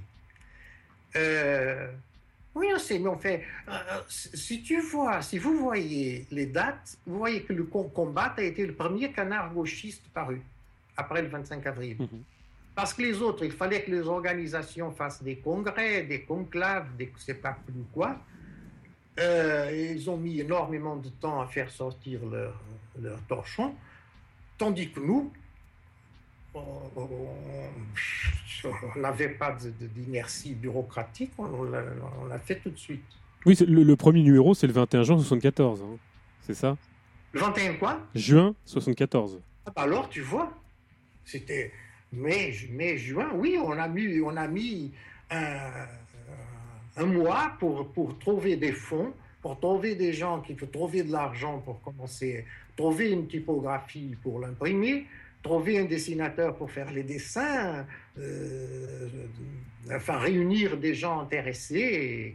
enfin, mais à l'époque, tout allait très vite, c'était très facile. Alors Lino a une question pour toi, João. Oui, vous étiez combien en fait au départ euh, ah, C'est impossible de répondre. On fonctionnait à porte ouverte. Bien sûr, il y avait, si tu veux, un noyau dur de ces gens qui étaient là tout le temps. Qui étaient combien à cette époque-là? Je ne sais même pas te dire, parce qu'il y avait même temps à Porto. À Porto, il y avait un noyau de gens qui avaient été proches des comités communistes révolutionnaires, qui aussi avaient eu une évolution euh, critique au léninisme et au maoïsme. Et au début, le, noyau de Porto était plus important que celui de Lisbonne. D'ailleurs, la librairie fondée, librairie édition, fondée à Porto, a été fondée à Porto avant celle de Lisbonne. Notons qu'à Porto, le noyau dur eu une douzaine de personnes. À Lisbonne, peut-être une dizaine. Après, on fonctionnait à porte ouverte. On allait dans des endroits, on faisait des entrevues. Euh, les gens souvent venaient une, deux fois dans les gens de ces entreprises ou ces quartiers, allaient dans les réunions, une, deux fois, après, allaient faire autre chose. Mais donc, euh, il n'y avait pas de manque de main-d'œuvre, non. C'était. Euh, l'enthousiasme était très généralisé. La librairie, tu veux dire euh, contre-courant Oui, c'est ça. C'est ça, c'est contre-courant. Contre, le... contre le courant, voilà, qui, qui, a ouvert à Lisbonne et à Porto, c'est ça qui a été euh, un truc important, mais on y reviendra peut-être un, un, tout petit peu après. Mais euh, avant l'expérience de, du, premier numéro de, de, combat, euh, est-ce que, est que les, luttes comme Sangutal et Charmigne, ça n'a pas été des luttes un peu importantes pour vous motiver ou ça a été, elles sont inscrites dans, la dynamique de la création du journal?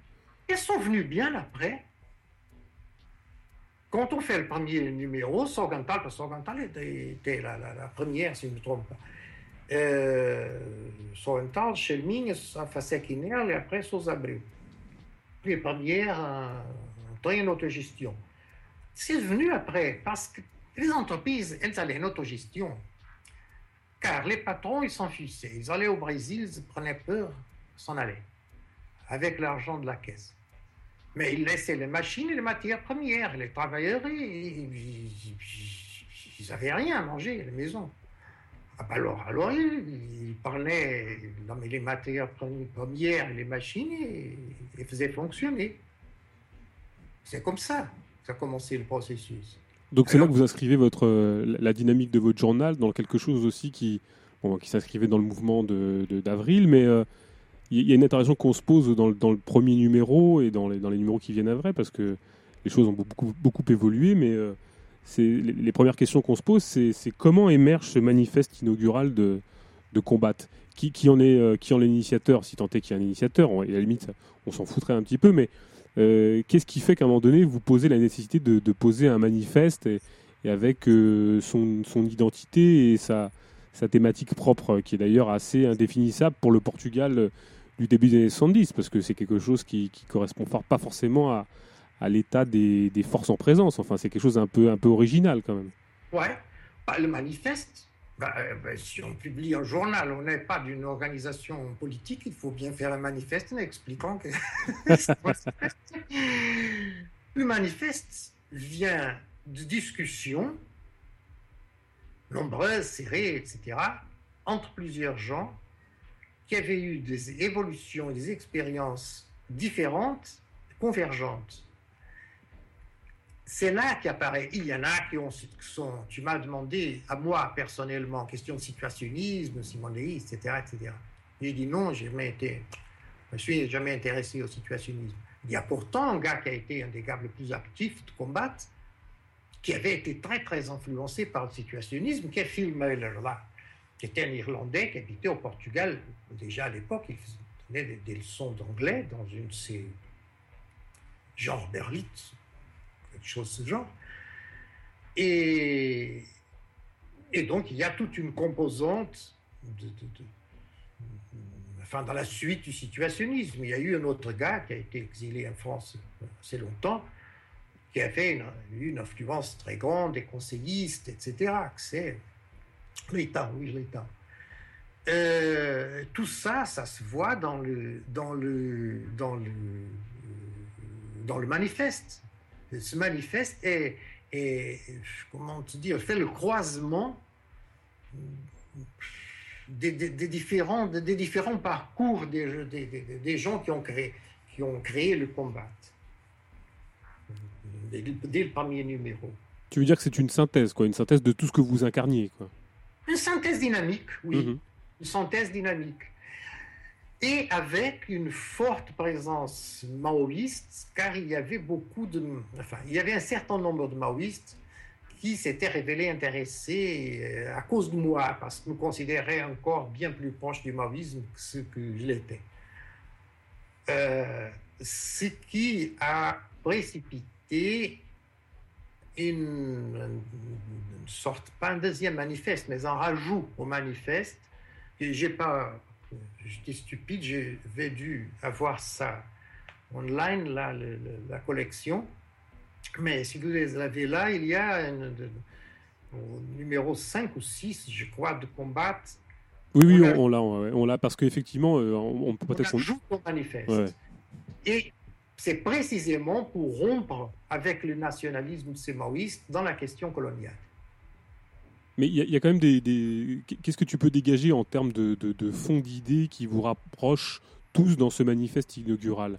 Quelles sont les idées fortes et forces clés qui, qui, vous donnent presque une identité propre sans qu'elle soit euh, si rigide que ça et qui vous, qui vous fait rompre avec euh, toute cette identité euh, maoïste, avant-gardiste ou, ou, ou dirigiste? L'autonomie du mouvement, ouais. l'autonomie du mouvement, l'internationalisme et la critique au capitalisme d'État. Ce qui a fait que nous avons toujours critiqué les nationalisations. On était le seul euh, euh, canard gauchiste qui faisait une critique aux nationalisations. Et vous, oui, vous influenciez aussi déjà de, de, de, de réflexion euh, propre à l'autonomie ouvrière italienne, où vous ouvriez déjà à des, à des réflexions qui avaient lieu, par exemple, je, je, pense à, à, certains courants italiens, ou, ou est-ce que vous, vous c'est vraiment quelque chose que vous, que vous avez réfléchi et qui d'ailleurs vous avez pensé synchroniquement avec, avec ce qui se passait en Italie ou dans d'autres pays d'Europe ou pas? Les deux choses. Ouais. Les deux choses. D'un côté, il y a un parallélisme, sans doute, parce que les choses, enfin, sont inventées, les pressions sociales sont les mêmes, inventées à plusieurs endroits. Mais d'autre côté, il y a eu une influence directe, surtout sur certains camarades. Sans doute, sans doute. Ça, c'est euh, ça, ça le, le, manifeste inaugural qui est, qui est assez euh, qu'on retrouve dans le premier numéro, donc. Ouais. Et euh, au fur et à mesure des numéros, donc on parlait du cinquième ou du sixième. Alors, on, on peut quand même inviter, on invitera d'ailleurs les gens qui, qui nous écoutent à, à aller sur Internet. On mettra quelques liens pour avoir accès à tous les numéros de de, combattre qui sont tous lisibles en ligne. Hein. Et donc dans le, cinquième ou le sixième, effectivement, on, sent qu'il y a une, enfin, il est clairement dit qu'il y a une, on va dire euh, quelque chose qui rompt. Il y a une rupture de quelque chose. Qu'est-ce que tu peux nous expliquer ce qui s'est passé exactement à ce moment-là? Une idée qu'on avait clairement en tête, c'est il ne vaut pas la peine de faire des manifestes très illuminés. Faisons quelque chose qui corresponde à l'état d'esprit le plus avancé de la classe. Et accompagnons l'évolution de cet état d'esprit. Donc, on se disait, comment dire, le manifeste était un retard sur des idées que certains de nous avaient. Certains de nous allaient bien plus en avant. Mais on se disait, il ne vaut pas la peine, attendons. On considérait, enfin, comment empiriquement, comme ça, en écoutant les gens, en parlant avec elles, dans les interviews qu'on faisait et tout ça, on sentait que les gens les plus en avant avaient certaines limites. Très bien, alors on va les respecter. Un mois après, c'était tout à fait différent. Ces limites avaient, été dépassées de beaucoup. Bon, alors, on va faire, on va euh, faire un comment on dit, un, remaniement du manifeste.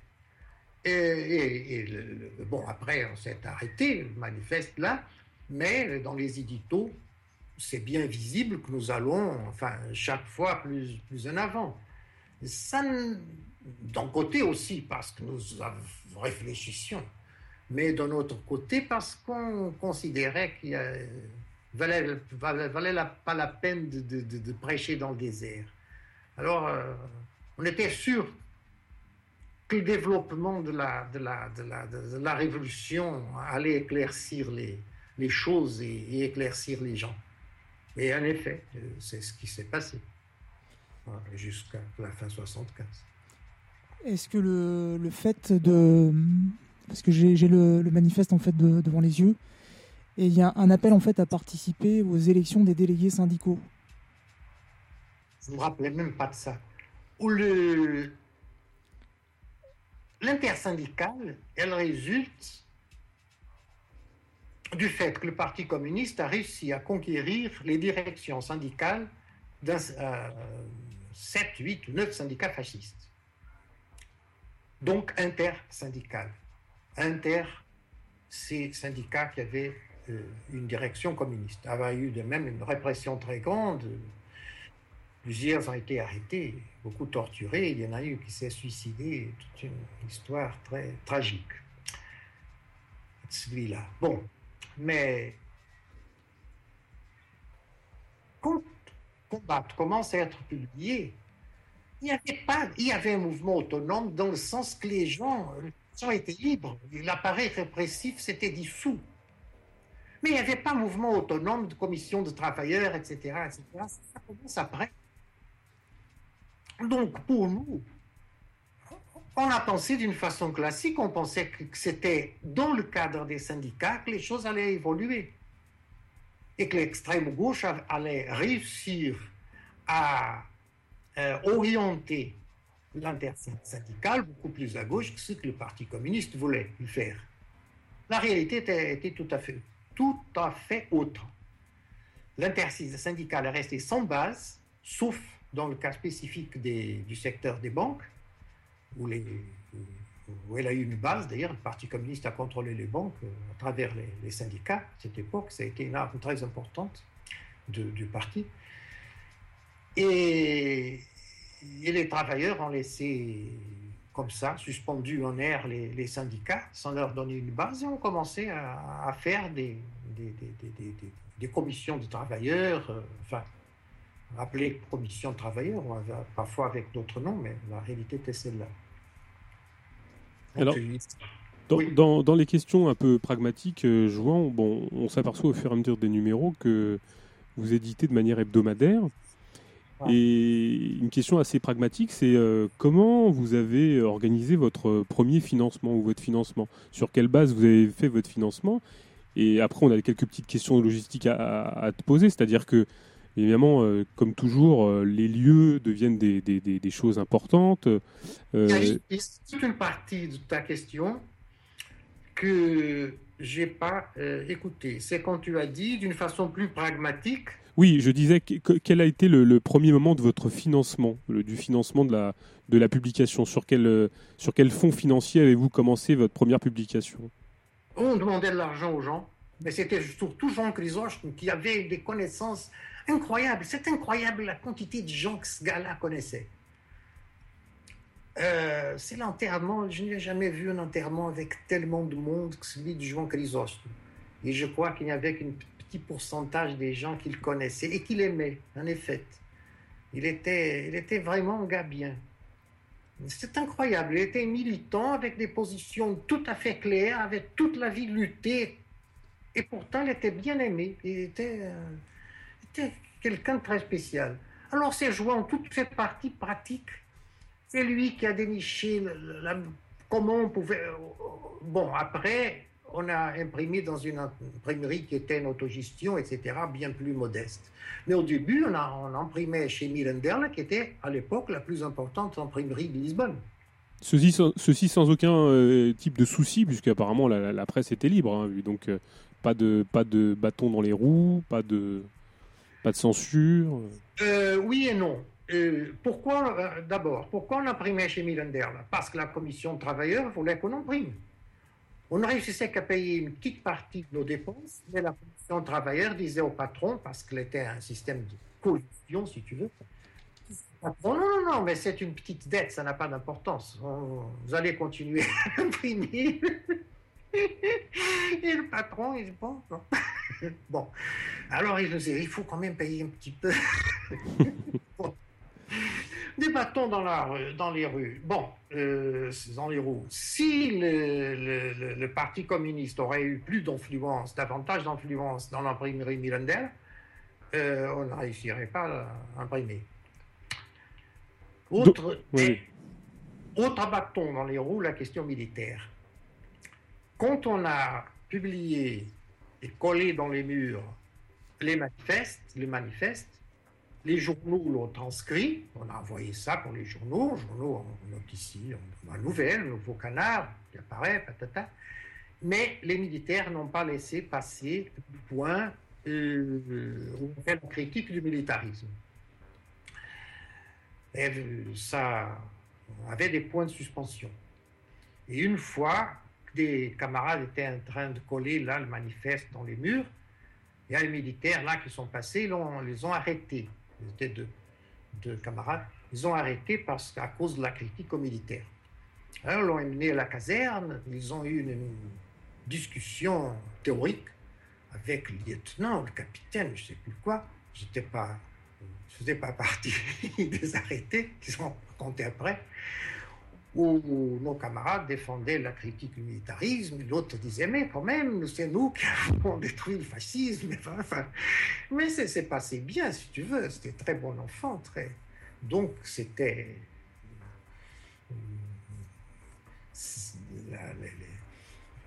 On s'en tirait très, très, très, très bien. Les bâtons dans les roues étaient les divers appareils militaires. Chaque parti, chaque secteur politique avait ses appuis militaires. Nous, on n'avait aucun appui militaire, mais on, zigzaguait là-dedans. On n'a jamais eu de, problème de ce côté-là. Alors, c'est méthodologiquement, parce que là, on parlait des, des, aspects pratiques qui sont très très importants, enfin, à notre avis, ils sont super importants.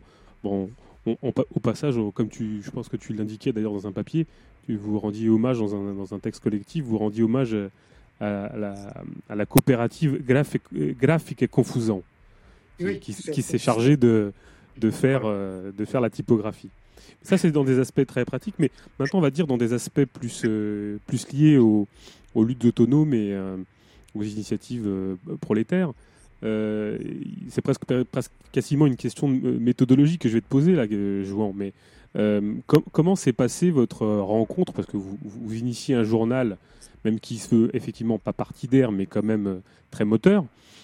comment s'est fait cette, rencontre avec les luttes des, structures soit autogérées, soit en débrayage, soit en lutte, soit en lutte avec, avec les reliquats de, de régime militaire ou avec les, fractions du, PC qui tentaient de mettre la mainmise euh, sur telle ou telle partie de, ou avec euh, telle ou telle fraction euh, des mouvements maoïstes type MRPP. comment vous êtes allé à la rencontre ou comment les gens sont venus à votre rencontre pour être créateurs et participer à votre journal?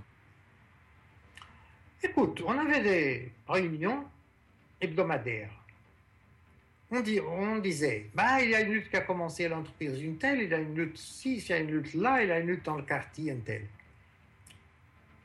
Pour quelques-unes, les gens y étaient déjà allés, fait des entrevues, les enregistraient dans ces magnétophones énormes qu'on avait à l'époque. Bon, très bien. Pour d'autres, on distribuait le travail qui allait dans les entreprises faire les entrevues. Ce qui était le plus fascinant, c'était que les entreprises étaient ouvertes. C'est le premier symptôme de pouvoir ouvrier, c'est-à-dire on pouvait entrer dans une entreprise. On entrait, Puis on disait, on veut parler à la commission de travailleurs. Et eh bien alors on parlait. On interviewait la commission de travailleurs. Après on disait, bon, d'accord, merci camarades, maintenant on veut faire des entrevues à la base pour savoir, enfin, pouvoir euh, comparer ce que disaient là, les élus des commissions de travailleurs à la base? Et on interviewait.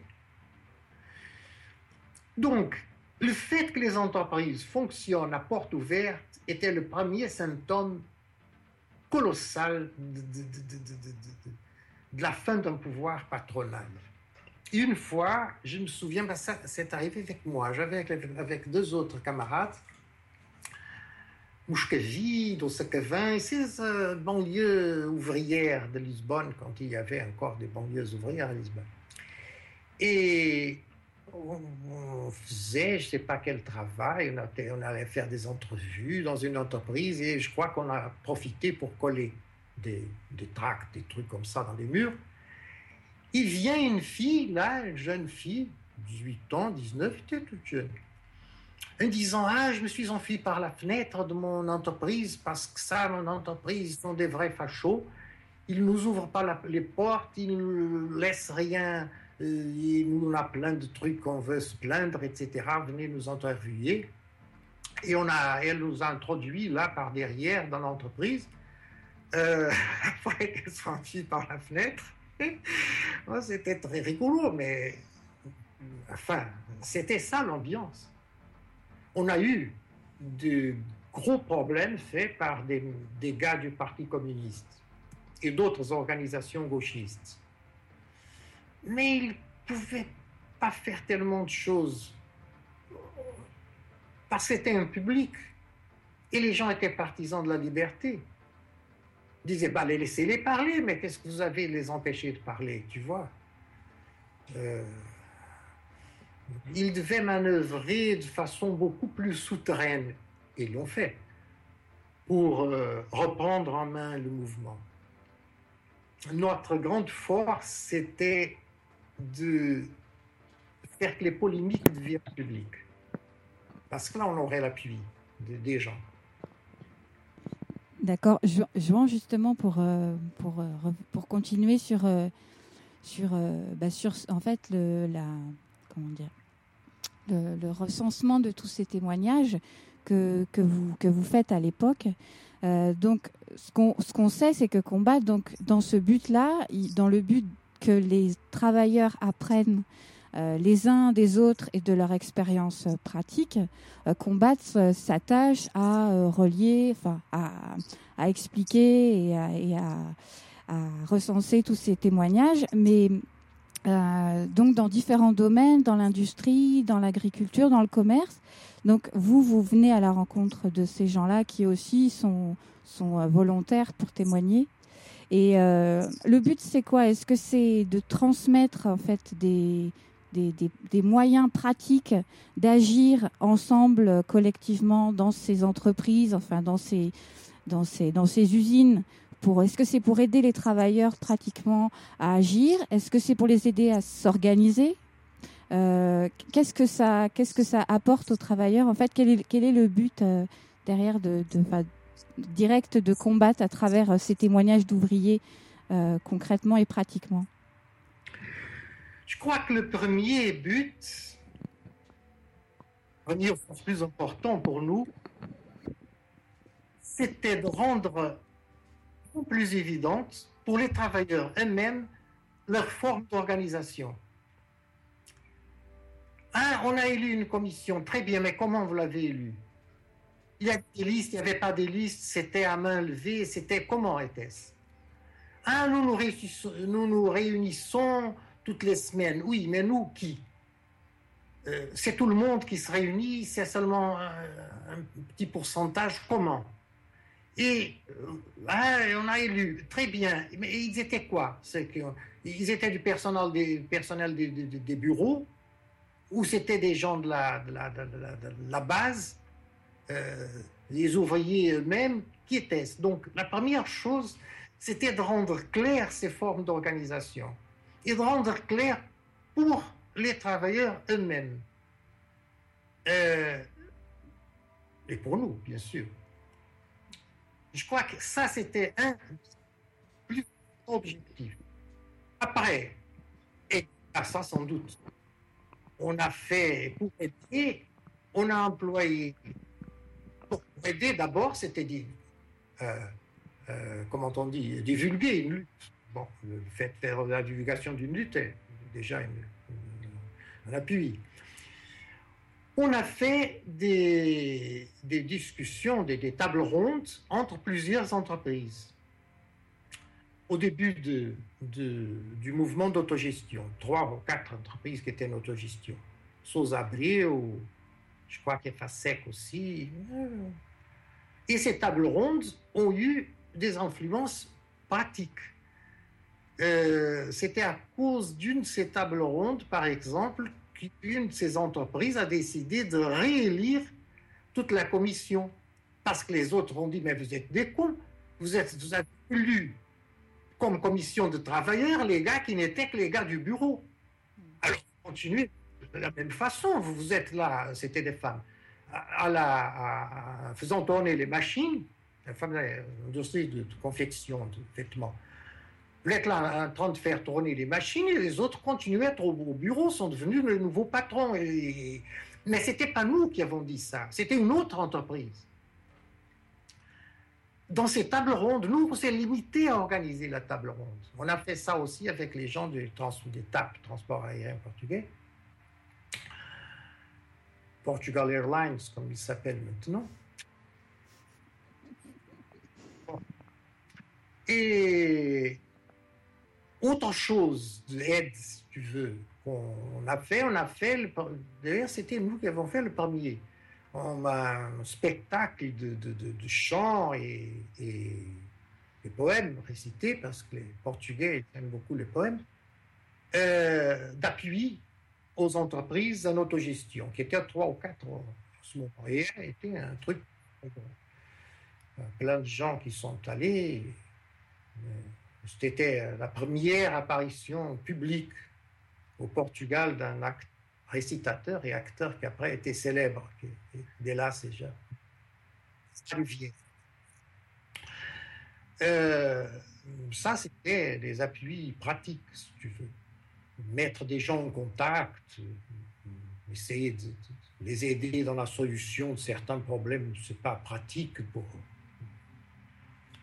qui aurait besoin de contact avec quelqu'un dans un autre.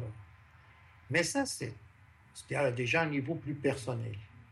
Mmh. Alors, c'est très important ce que tu dis parce que donc non seulement il y avait donc ça, ça apportait une aide, euh, une aide concrète, euh, une organisation pratique et une interaction entre les luttes et entre les travailleurs, donc il y a évidemment, nous aujourd'hui, on en a, enfin on en a, on en a finalement, c'est aussi toute la mémoire de ce qui s'est passé à l'époque et qui est, qui est important d'avoir préservé à travers Combat. Donc c'est c'est vraiment très très important pour nous. Et, et, ce que ce que ce que je voulais dire aussi, c'est euh, quel, au fait, sans, doute aussi parce qu'à l'époque, donc ces travailleurs rentrent en lutte, mais toutes ces questions qui sont à l'intérieur de combat, donc d'autonomie, euh, d'indépendance et aussi d'internationalisme des luttes et enfin, de vision internationaliste. Est-ce que tu penses qu'elle est là concrètement chez les ouvriers qui se battent, même euh, localement, même ensemble, sur des questions très pratiques?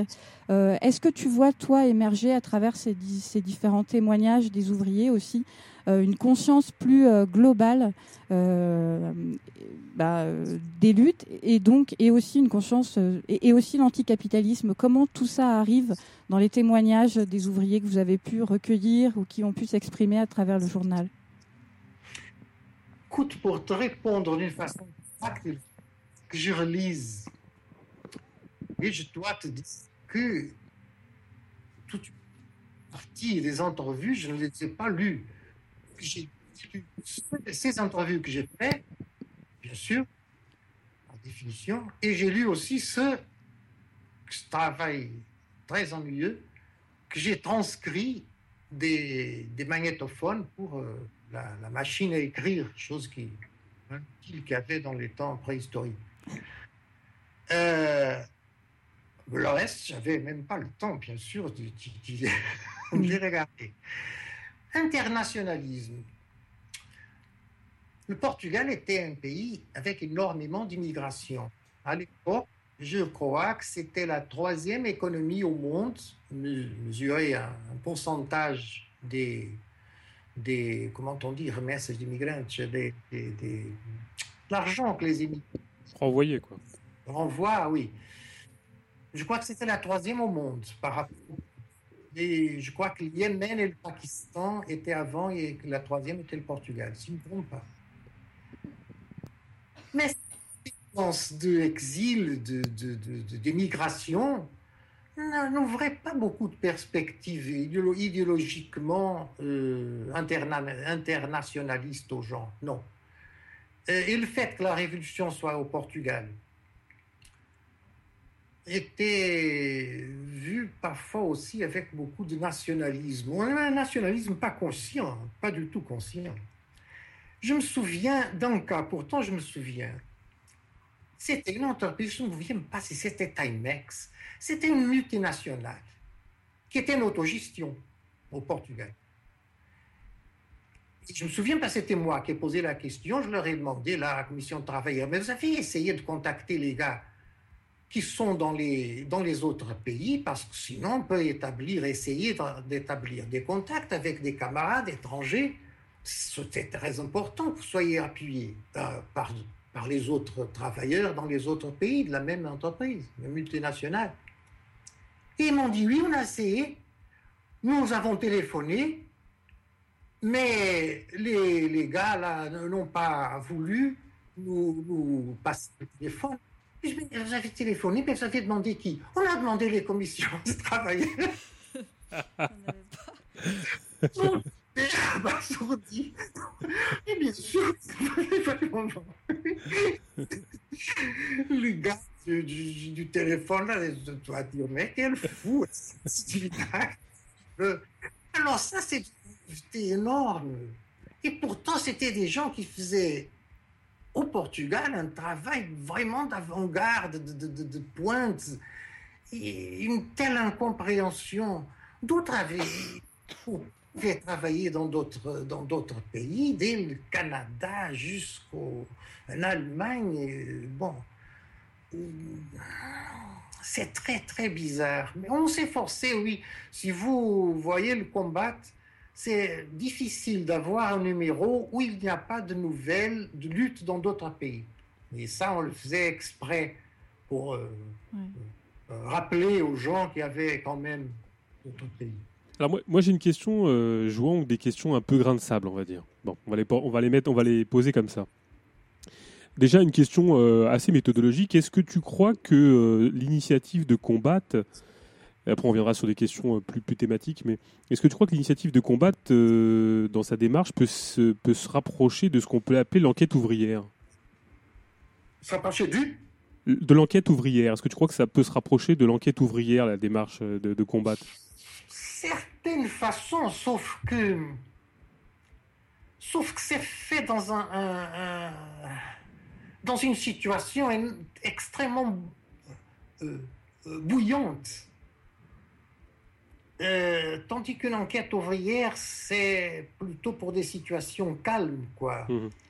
Euh, non seulement bouillante, mais on était, ça il faut dire ça, laisser ça très très très clairement. On était dépassé à chaque moment.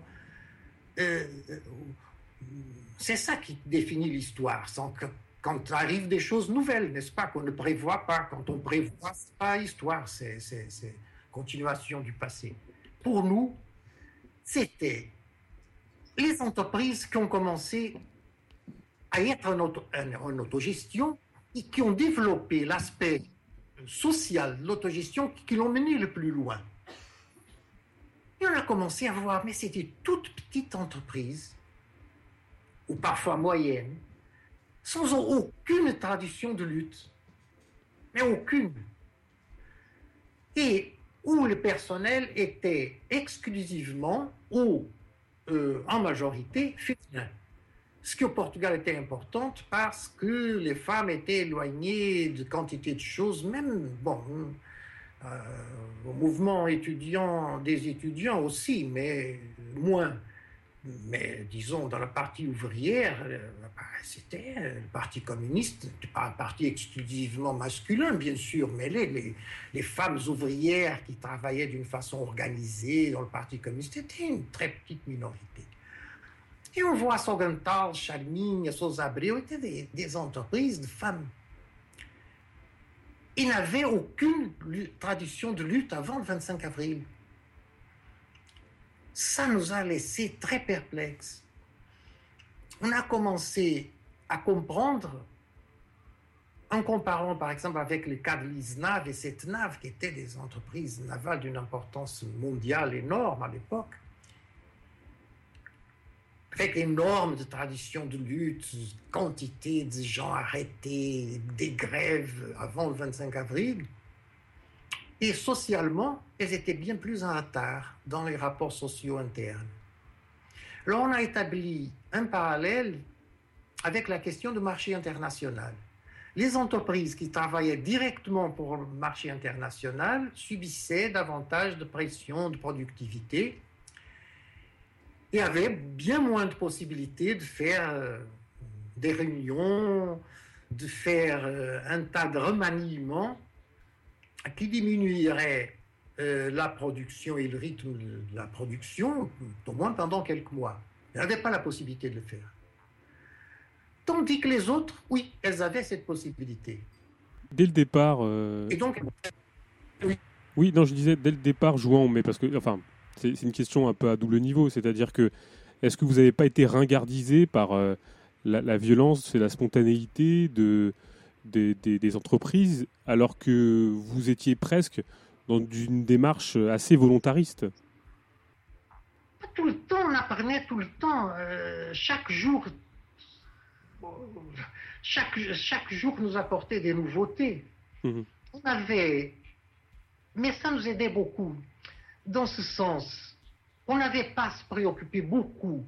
Est-ce qu'on va réussir à faire, à faire ça? Oui, on allait réussir parce que la situation était tellement effervescente qu'on savait qu'on aurait trouvé un appui pour faire une certaine chose, ou chez l'un ou chez l'autre, peu importe, mais on le trouverait. Et on le trouvait. À chaque pas, on le trouvait. Donc on pouvait compter sur cette effervescence. Le volontarisme, je ne crois pas au début peut-être bien, mais aussi on l'a, je crois, laissé tomber parce qu'on est on était bien plus dépassé que. Tout au moins jusqu'à un certain moment, oui. Non, je, dis volontarisme parce que je, dis simplement que à un moment donné, euh, bon, on, sait bien que euh, des, commissions interentreprises ou des entreprises elles-mêmes ont, géré eux-mêmes leurs organes de presse. Et euh, est-ce qu'il n'y avait pas une espèce de doublon avec cette volonté assez extérieure de produire un organe de presse alors qu'à l'intérieur des, structures euh, de production, euh, les organes de presse, certains organes de presse prenaient forme? Est-ce qu'il n'y avait, pas, une forme d'extériorité finalement dans cette problématique? Ah oui, mais cette extériorité, elle était avantageuse. de quelle manière? Euh, Voilà, si tu compares, par exemple, on, on retransmettait beaucoup sur Combat des journaux d'entreprise. Tout à fait, euh, je ne me souviens plus, c'était Timex.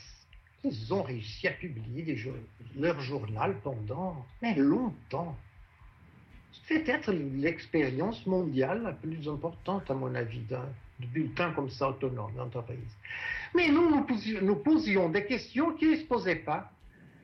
Précisément ces questions que je disais, quand après tu as demandé l'enquête ouvrière, mhm. la, question sur l'enquête ouvrière, euh, elle disait nous sommes réunis, etc., et avons délibéré. Oui, parfait, camarade, très bien. Euh, combien de gens étaient dans la réunion, plus ou moins? C'était tout le monde, c'était la, majeure partie, c'était une petite minorité.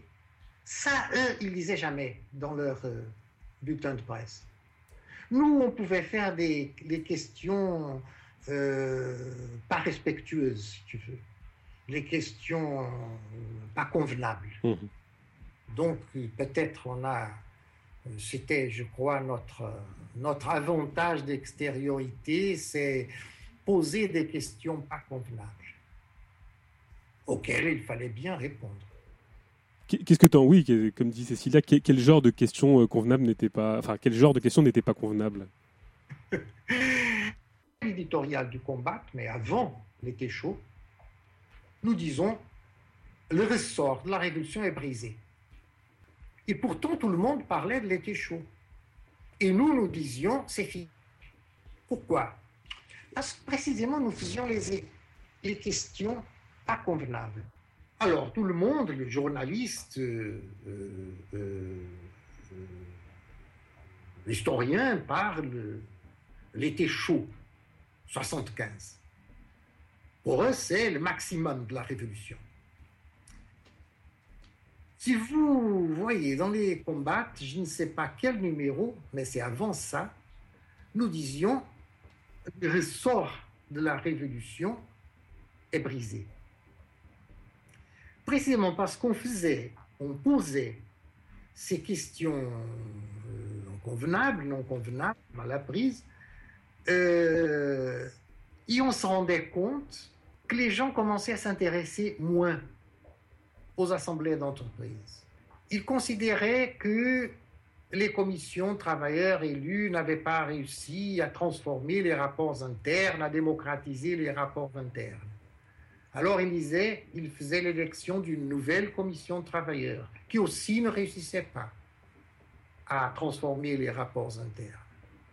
C'est-à-dire, il y avait une contradiction entre essayer de faire un communisme et maintenir le capitalisme. C'était ça la contradiction. Et on ne pouvait pas développer le capitalisme au Portugal, qui était totalement lié au marché mondial, etc. Nous, à combattre, on s'intéressait exclusivement à la partie, au mouvement dans la classe travailleur, des travailleurs. On s'en foutait réellement des militaires.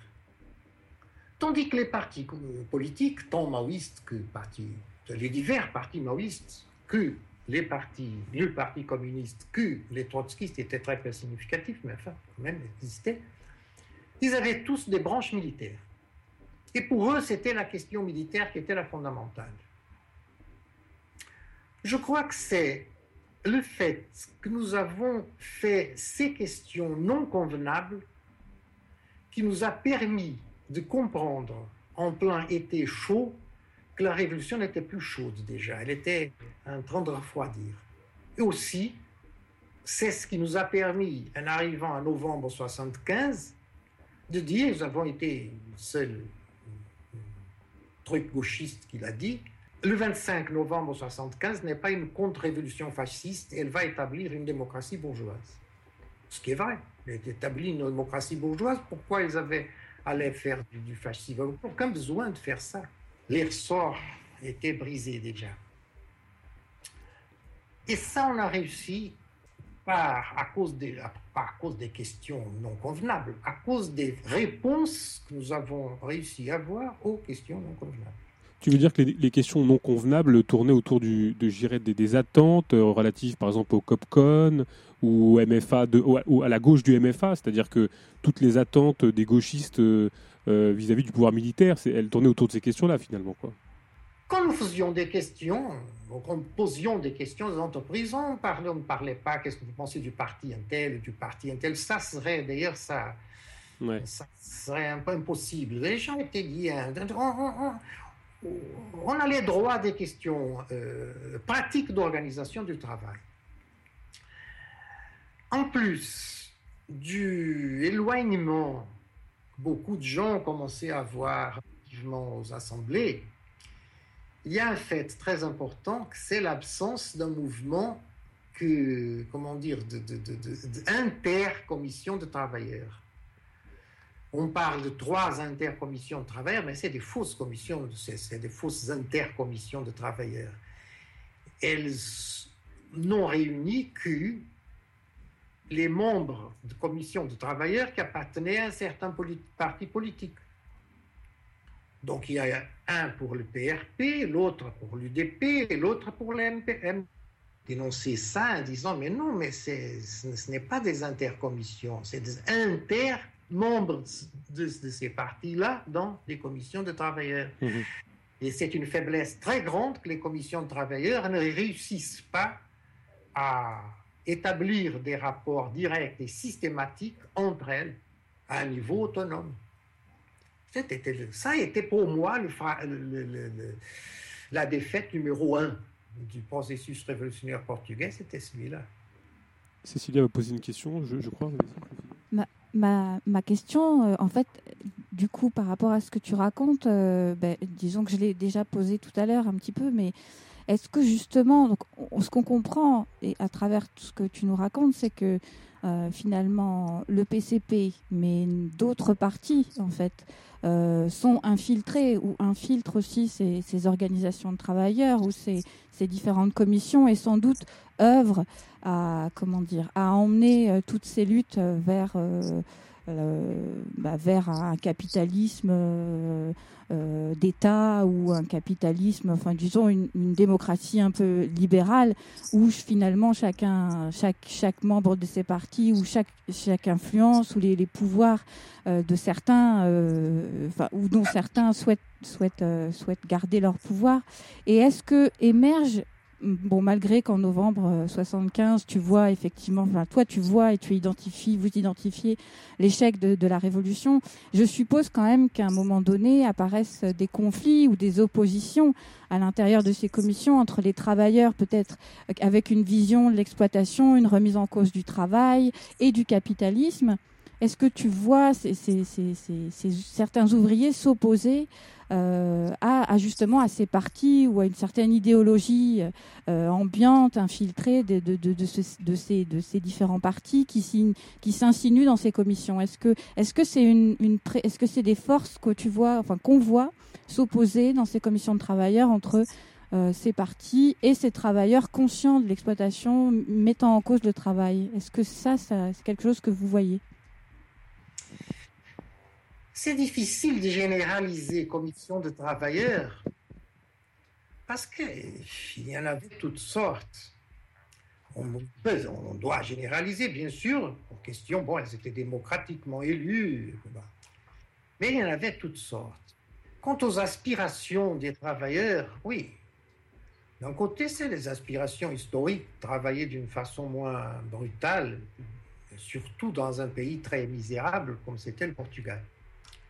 Mais remarque, si on va, si on voit dans les mouvances de parti, ce qui était encore moins loin de, combattre, sauf pour la question du capitalisme des taxes, c'était le PRP, Parti révolutionnaire prolétariat, qui était un parti un peu sui generis. Si on devrait le définir, on pourrait dire luxembourgeois, luxembourgeois au sens de Rosa Luxembourg, pas au sens du pays. Mais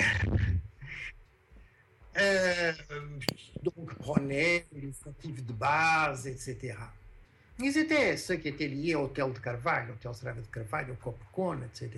Pour le PC, le PC, pour le Parti communiste, c'était reprendre en main le mouvement. Et pour ça, leur grande arme, c'était les finances, les banques, qui étaient nationalisées après le 11 mars, 11 mars 75, et euh, qui était géré par des commissions syndicales où le Parti communiste était hégémonique. Les travailleurs faisaient, quand ils étaient en autogestion, se transformer en coopératives. Et ces coopératives avaient besoin de crédit, bien sûr, sinon on ne pouvait pas produire. Et les banques, et le Parti communiste derrière les banques, disaient, bon, très bien, on vous fait des crédits, mais à condition vous changez ça et ça et ça dans vos, règlements internes.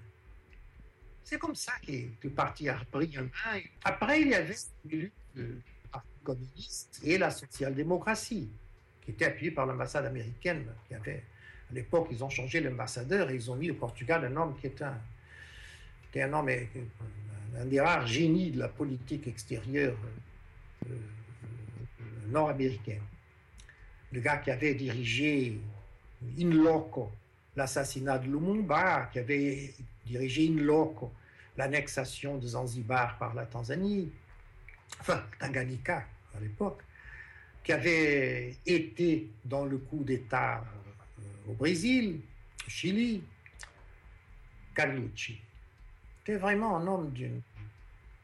C'était un, grand organisateur du capital nord-américain.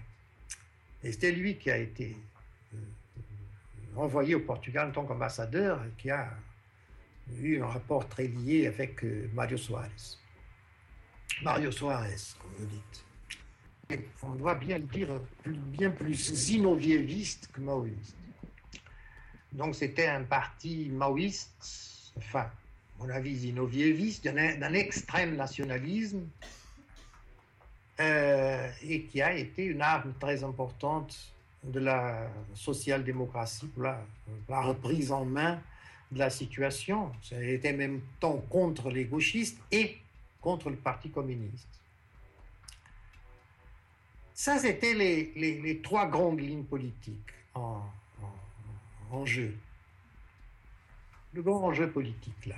Mais, et les travailleurs les travailleurs, les travailleurs, ils, essayaient de remanier les rapports dans les entreprises dans un marché qui n'est pas remanié, ni le marché portugais était remanié, ni le, le, marché mondial était remanié. Et ça, c'était un cul-de-sac, mais comment on, pourrait le surmonter? Je peux raconter une petite histoire? Oui, merci. Alors, un homme qui est mort déjà, il était à l'époque, il devait avoir l'âge que j'ai maintenant, il était vieux. je ne me souviens pas, je crois que c'était Marc son nom. De toute façon, il était très très connu. C'était le dirigeant du, je crois que ça s'appelait le courant communiste, il s'appelle le courant communiste international. Oui, euh, oui, on voit très bien qui c'est, du CCI en fait. Pardon? Du CCI. Oui, oui. Je crois qu'il s'appelait Marc, non du... Marc Chirac. Marc Chirac. Oui, d'une grande expérience, enfin, militant de, beaucoup de décennies. Et je parlais avec lui en France euh, après le 5 avril et il critiquait beaucoup l'autogestion. Il disait que c'était faire les travailleurs gérer le capital, etc. Et je lui ai dit, écoute, toi et moi, nous pouvons vivre de droits d'auteur en écrivant des livres contre l'autogestion. Mais les travailleurs, les patrons sont enfuis. Ils n'ont pas de salaire. Les gosses, ils doivent apporter de, l'argent là, pour des gosses, pour les faire manger et pour manger eux-mêmes. Alors il faut bien qu'ils fassent tourner l'entreprise. Et Marc me répond, il vaut mieux dans ces cas-là aller voler les supermarchés. Et je lui ai dit, écoute, la principale chaîne de supermarchés, elle est en autogestion aussi. Mais bien sûr, c'était ça. On pouvait parler là avec des, avec des solutions en tête. Ça ne marchait jamais. Parce que c'était des problèmes nouveaux. Et c'est ça qu'est l'histoire. C'est création de problèmes nouveaux où les réponses anciennes sont périmées. C'est très marrant que tu, que tu parles de ça, euh, João, parce que c'était quasiment une de mes questions. C'est-à-dire que euh, en, exhumant un peu euh, quelques archives, on s'est rendu compte d'une petite polémique entre le CCI de l'époque et, euh, et combattent, et notamment euh, contre Corrent, où justement, euh, contre Corrent, ou, ou combattent, ou, plutôt la librairie avait refusé de, poursuivre la diffusion de, la presse du CCI pour ces problèmes d'autogestion. Alors, est-ce qu'on ne pouvait pas avoir une critique lucide, comme pouvait la faire le CCI d'une certaine manière, de l'autogestion, de sa critique, et puis plus pragmatiquement, sans faire de moralisme, accompagner tout un processus euh, sans avoir des illusions quant à, euh, au contenu du socialisme, par exemple. Hein. À contre-courant, on essayait de faire des publications qui aidaient à un débat, donc point de vue différents. Enfin, de point de vue de gauche, etc., anticapitaliste, mais qui étaient des points de vue différents. Donc, on a publié ça comme on a publié d'autres. Le problème, écoute, je vais, vous raconter une autre histoire, aussi avec un gars des CCI, mais c'était un jeune gars, je crois que je ne savais même pas son nom. J'ai tombé là parce que le Portugal était, comme disait le journal Le Figaro, définissait le Portugal comme le Chili au bout de l'autoroute du Sud. bien, sûr, c'est un endroit magnifique pour faire du tourisme révolutionnaire. Pas Chili, c'était loin. Enfin, de la France, bien sûr. Tandis que le Portugal, c'était pas tout à fait à côté, mais quand même, c'était assez abordable. Alors, il tombait plein de monde, chacun avec sa solution en tête. Dès le ridicule, par exemple, le bras droit de Raya Dunaevskaya, parce qu'elle était déjà très vieille, elle ne bougeait plus, mais son bras droit, d'ailleurs était un bras droit, c'était une femme, est arrivé et a dit que les travailleurs ne réussiraient pas à aller en avant s'ils ne comprenaient pas la phénoménologie de l'esprit des Hegel. Je me souviens, elle a piqué une ses colères en disant c'est ce qui nous manquait encore. plein de problèmes partout. Allez, aux travailleurs la phénoménologie de l'esprit. D'ailleurs, Marx peut-être pour ça que la révolution portugaise n'est pas. Exactement, voilà. On a l'explication. Tu nous as donné l'explication, je vois. On a compris. Bon, mais enfin, il y a un gars qui nous tombe précisément quand c'était le coup d'État euh, du 25 novembre, euh, le coup d'État d'extrême droite, c'était très confus, on ne savait pas à quel point la répression allait. C'était vraiment très compliqué. Et on a fait euh, un numéro de combat précisément dans ces jours-là qui était défendu, d'ailleurs était interdit, mais il n'y avait personne pour l'interdire, non, on l'a fait. Et c'était cette, cette, imprimerie qui était une autogestion. Euh, Confusa, coopérative graphique Confusa. Le garçon est allé avec nous, il va demander, il va nous accompagner, bien sûr. Il s'est rendu compte que coopérative graphique Confusa, il produisait quantité de pornographie. Il était très perturbé. Il a dit, mais ils font des, trucs pornographiques. Oui, ils ont bien besoin d'argent et ça se rend très bien.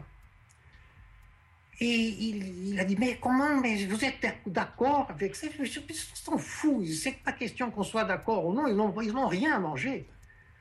je me souviens que je lui ai dit, écoute, tu, tu crois que ces femmes-là, la plupart étaient, dans des, étaient des femmes dans cette imprimerie, tu crois qu'elles ont imaginé une fois dans sa vie qu'elles allaient faire imprimer de la pornographie?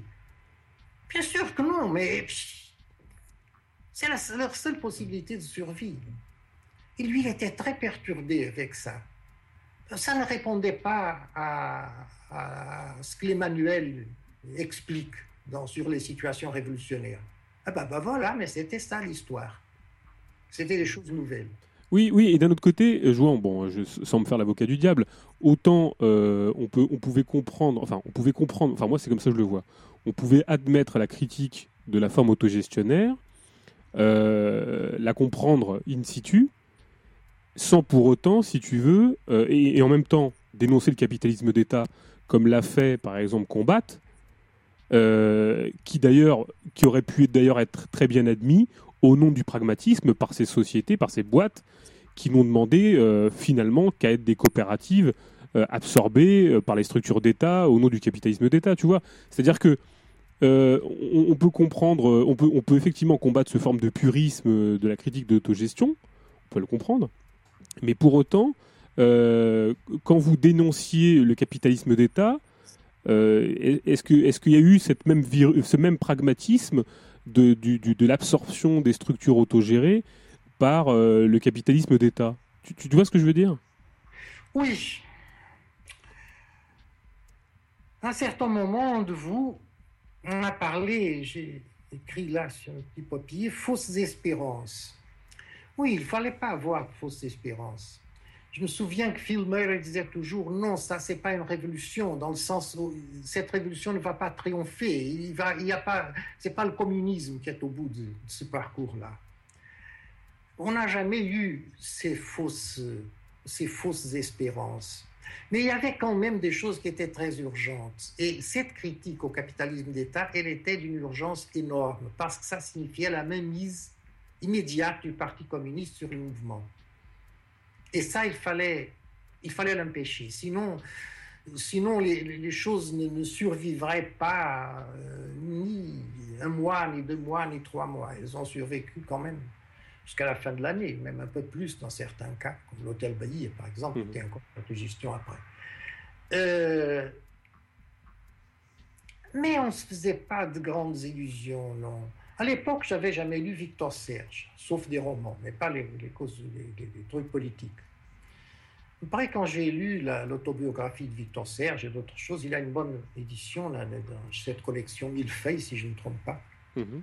Il y a bien de choses lui, tout réuni dans un bouquin, bien, bien avec de belles notes et tout ça. Et j'ai bien admiré cet état d'esprit quelqu'un qui ne se fait pas d'illusions, qui sait que dans certaines situations, il ne va pas réussir à, vaincre, c'est-à-dire avoir son idéal à réaliser, mais qui, malgré ça, euh, continue à lutter et trouve que c'est important de le faire, et même essentiel. Je crois que ça correspond. Personnellement, je n'ai jamais imaginé qu'on aurait réussi à tenir au Portugal jusqu'à la fin 75. je crois que c'est allé beaucoup plus en avant. Mais je suis. Euh, on parlait tout à l'heure de, de, la publication du. C'est ça que je, voulais un peu ma, ma, réponse en fait. Pourquoi est-ce que vous avez vous n'avez pas autorisé euh, la, le dépôt du, des publications du CCI alors que eux d'ailleurs le disaient à l'époque? Par exemple. Euh, euh, vous acceptiez toutes les publications Mao, MRPP, du MES ou des choses comme ça? On n'a pas accepté les diffusions du, CCI, je ne me souviens pas du tout de ça. Ah, il y avait, il y avait toute une polémique dans, dans Révolution internationale là-dessus, sur euh, Combat qui avait refusé, à contre-courant. Je n'ai aucune idée de ça. Bon, remarque, à l'époque, il y avait toutes les périodes que je continuais à venir aller à Paris pour poursuivre là mon travail, ça, travail de, recherche en bibliothèque. Et donc, je n'ai pas été euh, tout le temps au Portugal en 74-75. D'accord, d'accord. Mais même si c'était.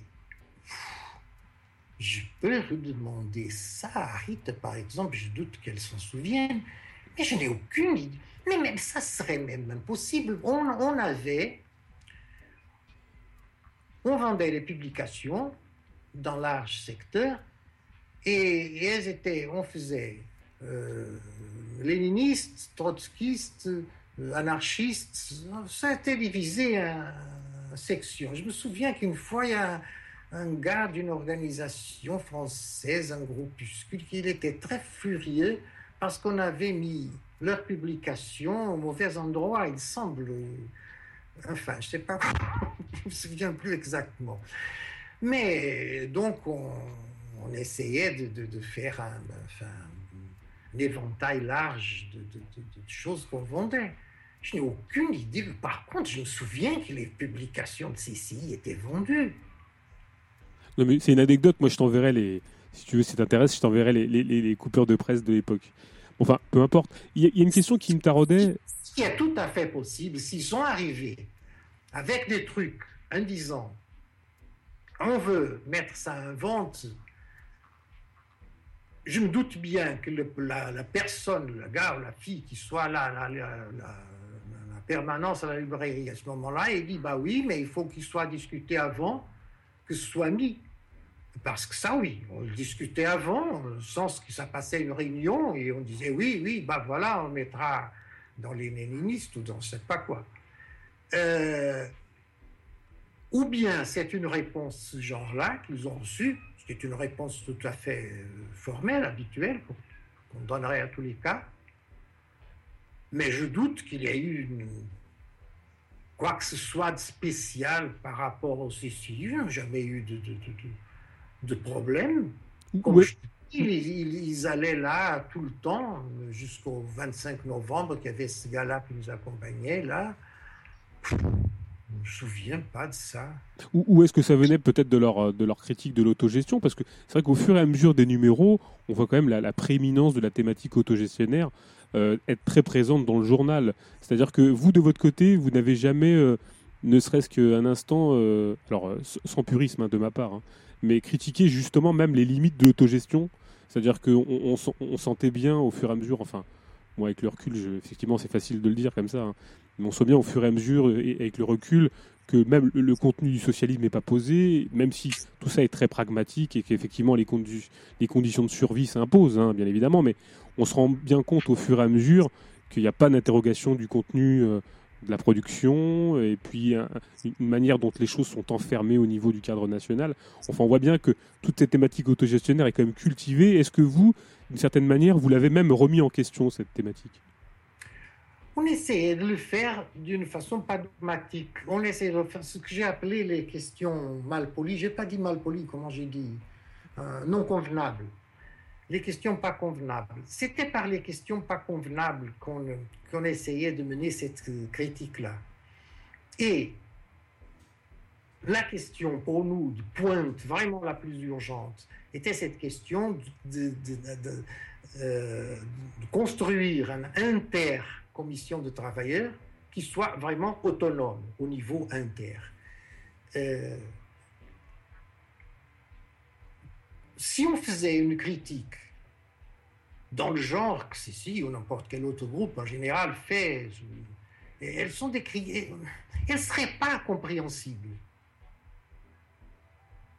Euh, elles seraient compréhensibles pour des noyaux restreints de militants ne euh, serait pas compréhensible pour un public en général. Tandis que si on parlait, pourquoi est-ce qu'on fait des commissions de travailleurs et on ne réussit pas à faire les commissions de travailleurs se réunir entre elles d'une façon autonome, ça c'était compréhensible. Et ça ferait les gens comprendre un limite, que c'est un limite précisément de l'autogestion limite la, la particularisation par entreprise, entreprise par entreprise, l'isolement euh, des entreprises entre elles. Euh, donc on essayait de mener la chose de ce genre, de, cette façon-là. Euh, oui, Linouva, une petite question à te poser. Est-ce que la perspective communiste était discutée entre les travailleurs? Pardon? Est-ce que la perspective d'une société communiste était discutée entre les travailleurs? Bah oui, c'était même la seule question qui était discutée. Alors, qu'est-ce que les gens entendaient par communisme? Ça, c'était déjà une autre question. Écoute, c'est incroyable. Vous savez il y avait la censure au temps du fascisme, n'est-ce pas? On a eu 48 ans de fascisme. La censure n'était pas si sévère au début, mais quand même. Ça voulait dire que pratiquement tous les gens, au moment du 25 avril, et pour les ouvriers, tous n'avaient jamais lu rien de communiste, sauf ceux qui étaient au Parti communiste, qui alors avaient accès à, Vente, qui était distribué. Vente était, était le journal du PC, qui était distribué tous les mois. Il y a quelques brochures. Donc, disons que le manque d'information et d'information de, de fait et de formation théorique était énorme. Bien. Deux mois après, tout le monde parle et discute et parle du 7e congrès de l'international, des associations ici, des associations. Comment les gens ont, en si peu de temps, absorbé tellement d'informations? Euh, Je ne sais pas. Enfin, c'est vrai que les journaux sportifs, ça, sont tombés en chute, là, les ventes. Les beaucoup de journaux, et les journaux il y en avait de journaux qui étaient aux mains des travailleurs, les principaux d'ailleurs, et Radio Renaissance, émission euh, euh, Radio Catholique, était aussi aux mains des travailleurs et diffusait, faisait des débats, diffusait des trucs, des luttes, etc. Euh, et, l'enterrer des gens faisait que les gens vraiment absorbent, absorbent tout. Mais avec beaucoup de confusion si on allait parler communisme. Pour beaucoup de gens, communisme, ce serait le Parti communiste. D'autres diraient non, ce n'est pas le vrai communisme, le vrai communisme c'est ça, etc. Mais, mais, enfin, ce qu'on discutait, c'était ça. Et on discutait pas. Je, raconte une. Ça, c'est un fait divers, mais c'est un fait divers si, si incroyable. J'ai lu ça dans un journal. J'ai pas un mec qui passe devant la vitrine de magasin et qui voit des slips d'hommes à un prix faramineux, qu'il a trouvé faramineux. Alors il était très indigné. Comment les gens euh, ont faim et tout, et tout, on gagne mal et, des, des, slips vendus, des culottes vendues comme ça, à ce prix-là. et a abordé un ou deux qui passaient comme ça. Et il s'est créé une petite manif. Et le propriétaire du magasin il dit non, non, non, je vais enlever ça de la vitrine. Non, vous en faites pas. Bien sûr, il n'était pas con. Oui, jouons. J'ai une question, moi, euh, relatif euh, à l'attitude de, du journal vis-à-vis du, monde paysan. Ah. Euh, comment s'est passé les relations du, du, journal? Alors, tout en précisant, parce que j'ai envie de le préciser quand même pour les gens qui nous écoutent, c'est que euh, il n'y avait pas de professionnels du journalisme ou de gens à pointer par le journal quand même. Il faut, quand même le préciser. Donc, vous étiez tous des collaborateurs bénévoles, entre guillemets. Donc, ma question, elle, est, elle, touche justement à votre, à votre retour et à votre, votre attitude vis-à-vis du monde paysan, du monde de la terre, pour savoir comment les choses se sont, se sont, sont passées. On entrevoit à peu près la manière dont les choses se sont passées au niveau urbain. Mais, euh, et puis dans, dans, dans, le sud, plus particulièrement, du, dans le côté, du côté de Lisbonne et de tous ces alentours. Mais on, entrevoit peu la manière dont les choses se sont passées, euh, par exemple, pour, pour combattre dans le nord et, et dans le monde paysan. Est-ce que, est que la réception, est-ce que la parole était tout aussi euh, débridée, libérée Est-ce que le, le fait d'être lié à la terre et d'avoir un horizon relativement structuré par le temps qu'il fait avait des, des conséquences sur la manière dont ils entrevoyaient leur, leur, leur, relation avec Combat. Oui, c'est le, secteur social qu'on a le moins couvert, c'est les paysans. Au nord, si je ne me trompe pas, on n'a rien. Les gars de Porto ont fait plein de choses pour le milieu ouvrier. Il y a plein de, petites et moyennes entreprises, il y avait, encore il y a petite et moyenne entreprise au nord du Portugal, et, mais pas pour les, les petits paysans du nord, qui étaient d'ailleurs très, très réac. Ce sont eux qui, c'était la base sociale de la réaction.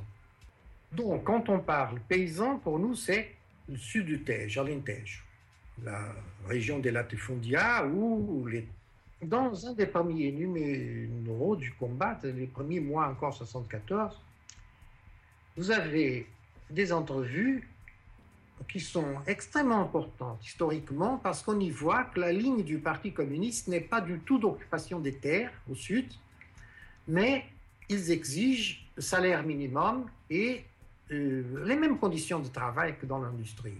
Ça, c'était la ligne du, les, les consignes du Parti communiste. Donc, quand les travailleurs, au début 75, envahissent les terres les terres du Sud, la Lentège, envahissent les latifondes, les occupent et les transforment en unités collectives de production ou unités coopératives de production, les UCP, ils font avec le drapeau du parti en tête, ça sans doute, parce que le parti communiste était le parti traditionnel. Là, ils avaient le drapeau caché là, au fond du, matelas, c'est pas où. Euh, mais ils appliquaient ce qui était leur désir de tout le temps et pas ce qui était la consigne du Parti communiste. On a fait un certain nombre d'entrevues avec ces, ces, unités de production. Je me souviens d'une camarade qui est allée plusieurs fois là. Elle était s'intéressait beaucoup au mouvement féministe, enfin pas féministe comme on appelle aujourd'hui. Je me souviens qu'elle était entre les premières qui ont posé la question de l'avortement. D'ailleurs, on, a, on trouve des choses à ce sujet-là à combattre. Elle allait assez régulièrement dans le Sud faire ses entrevues. Euh, d'ailleurs, elle a raconté, je ne sais pas si elle nous a raconté ou si c'est dans l'entrevue, je veux dire, je ne sais pas si, elle nous a seulement raconté ou si c'est écrit. Mais les femmes avaient réussi dans une certaine unité de, production, là qui font d'occuper, les femmes avaient réussi à imposer un minimum de consommation de boissons alcooliques par les hommes, parce que les hommes traditionnellement boivent beaucoup et après battent les femmes, bien sûr. Euh, et donc, elle n'était pas disposée à continuer ça être battu par des maris et camarades, donc ont imposé dans les statuts de la coopérative un maximum d'alcool qu'ils pouvaient consommer par jour. Ce que, ça fait, ce que vous pouvez vous imaginer quelle est cette limite qu'elles ont mis C'était 5 litres de vin par jour. Et ça sans compter les petits verres d'eau de vie, bien sûr. Ça, elles considéraient quand même raisonnable, boire 5 litres de vin par jour, plus les petits verres d'eau de vie. Bon, on était... bon. Ouais, on était abasourdi, ça. Et ça, c'était sous le drapeau rouge. C'était vraiment la pointe la plus radicale de la, de la révolution. C'était ça les questions non convenables aussi. On essayait de, on essayait de, faire les gens lire ça. Et essayer de réfléchir sur ça. Une exception à tout ça, c'est le dernier numéro de Combat qu'on a fait rognoter et qui a des articles plus ou moins d'analyse sur la situation agraire, mais ça parce qu'on avait, on avait décidé de terminer avec le journal et on s'est dit, bon, c'est la question agraire qui nous a occupé le moins, alors faisons un dernier numéro pour combler, disons, un peu le, trou, pas exactement le vide, mais enfin, combler ce manque-là, combler un peu, faisons ce dernier numéro sur la question agraire. Oui, alors, euh, euh, Jean, euh, en accompagnant justement la, fin de, de, combat, on va dire, c'est très étonnant parce que Phil Meyer, lui, dans son bouquin qui s'appelle La Révolution impossible, Revolution impossible, on parlait justement des femmes. Il parle de, et je vais faire mon, lien, peut-être un peu tordu, mais il parle de non-révolution culturelle. Est-ce que le fait que, justement, on a peu entrevu, malgré, malgré certaines luttes menées par des femmes comme à Sangoutal ou, ailleurs, on est peu vu euh, des choses se passer euh, pour les femmes et leur, euh, leur émancipation? Est-ce que ça n'a pas marqué le pas ou le signe, ou n'a pas été le signe de quelque chose qui n'a pas eu lieu? Cette révolution culturelle n'est pas eu lieu, n'a pas accompagné le fait que le journal, au fur et à mesure de l'absence de ces commissions et de l'investissement des gens qui euh, portait plus d'attention au pouvoir militaire et à sa possible réappropriation par les forces de gauche. Est-ce que, euh, est-ce que voilà, est-ce que tout ça n'a pas accompagné justement ce, et n'a pas marqué le pas de quelque chose qui n'a pas eu lieu, quoi? Je sais pas s'il n'a pas eu lieu. Enfin, pas comme on le désire, mais aussi les choses n'ont jamais lieu comme on le désire. Comme on les désire. Mais je me souviens d'une entrevue là oui, je participais, c'était au nord, une entreprise de confection de vêtements des femmes. Je ne me souviens pas du nom de l'entreprise. C'était au nord, nord du pays. Et elles occupaient. Et elles faisaient pas du roulement. Pour rester quelques-unes, elles, ne faisaient pas 3-8, elles faisaient 2-8, mais elles faisaient un, roulement pour que le patron ne fasse pas voler les, machines. Donc elles dormaient par roulement l'entreprise. Et je leur ai demandé, vos maris, là, ils acceptent bien que vous dormez ici? Et elles ont répondu, ah oui, parce que c'était l'entreprise était pas était dans la dans la banlieue ouvrière, alors c'était plein d'autres entreprises à côté que elles, ces, ces autres entreprises étaient dormies. Donc d'où ma question. Elles ont dit oui, oui, oui, ils acceptent très bien, sont très copains, même qu'ils viennent aussi dormir ici avec nous. bah oui, j'imagine bien, ils ne les laissaient pas seuls. C'est ce que ça voulait dire. Mais quand même, quand même ça, ça, ça faisait des changements pratiques. Le fait que des femmes prennent des décisions, soient élues, ou que dans une entreprise seulement de femmes, il y a une commission de, de, de, de travailleurs avec des femmes, etc., ça fait un changement. Euh, simplement, ces changements alors, culturels, ils sont à long terme. Parfois, quand je pense à ça et je vois l'état de ce pays, je pense qu'encore la seule chose qui a peut-être changé sont les mœurs au Portugal. Encore, je connais Lisbonne et les villes pas intérieures. Mais malgré tout, comparé à ce qu'était le salazarisme, là, ils ont vraiment perdu la, il fallait poser cette question-là euh, d'abord à des femmes qui sont plus sensibles à ce problème, mais à des femmes qui aient milité pour cette question féminine. Je me souviens de cette camarade de combat qui était Marie-Louise, qui était une Brésilienne qui habitait à Londres. Elle était artiste. Et elle est venue au Portugal après la Révolution comme ça est restée ici pendant un temps. Longtemps, restée jusqu'à 76, je crois. Ouais, jusqu'à la fin du mouvement. Après, elle est revenue à Londres.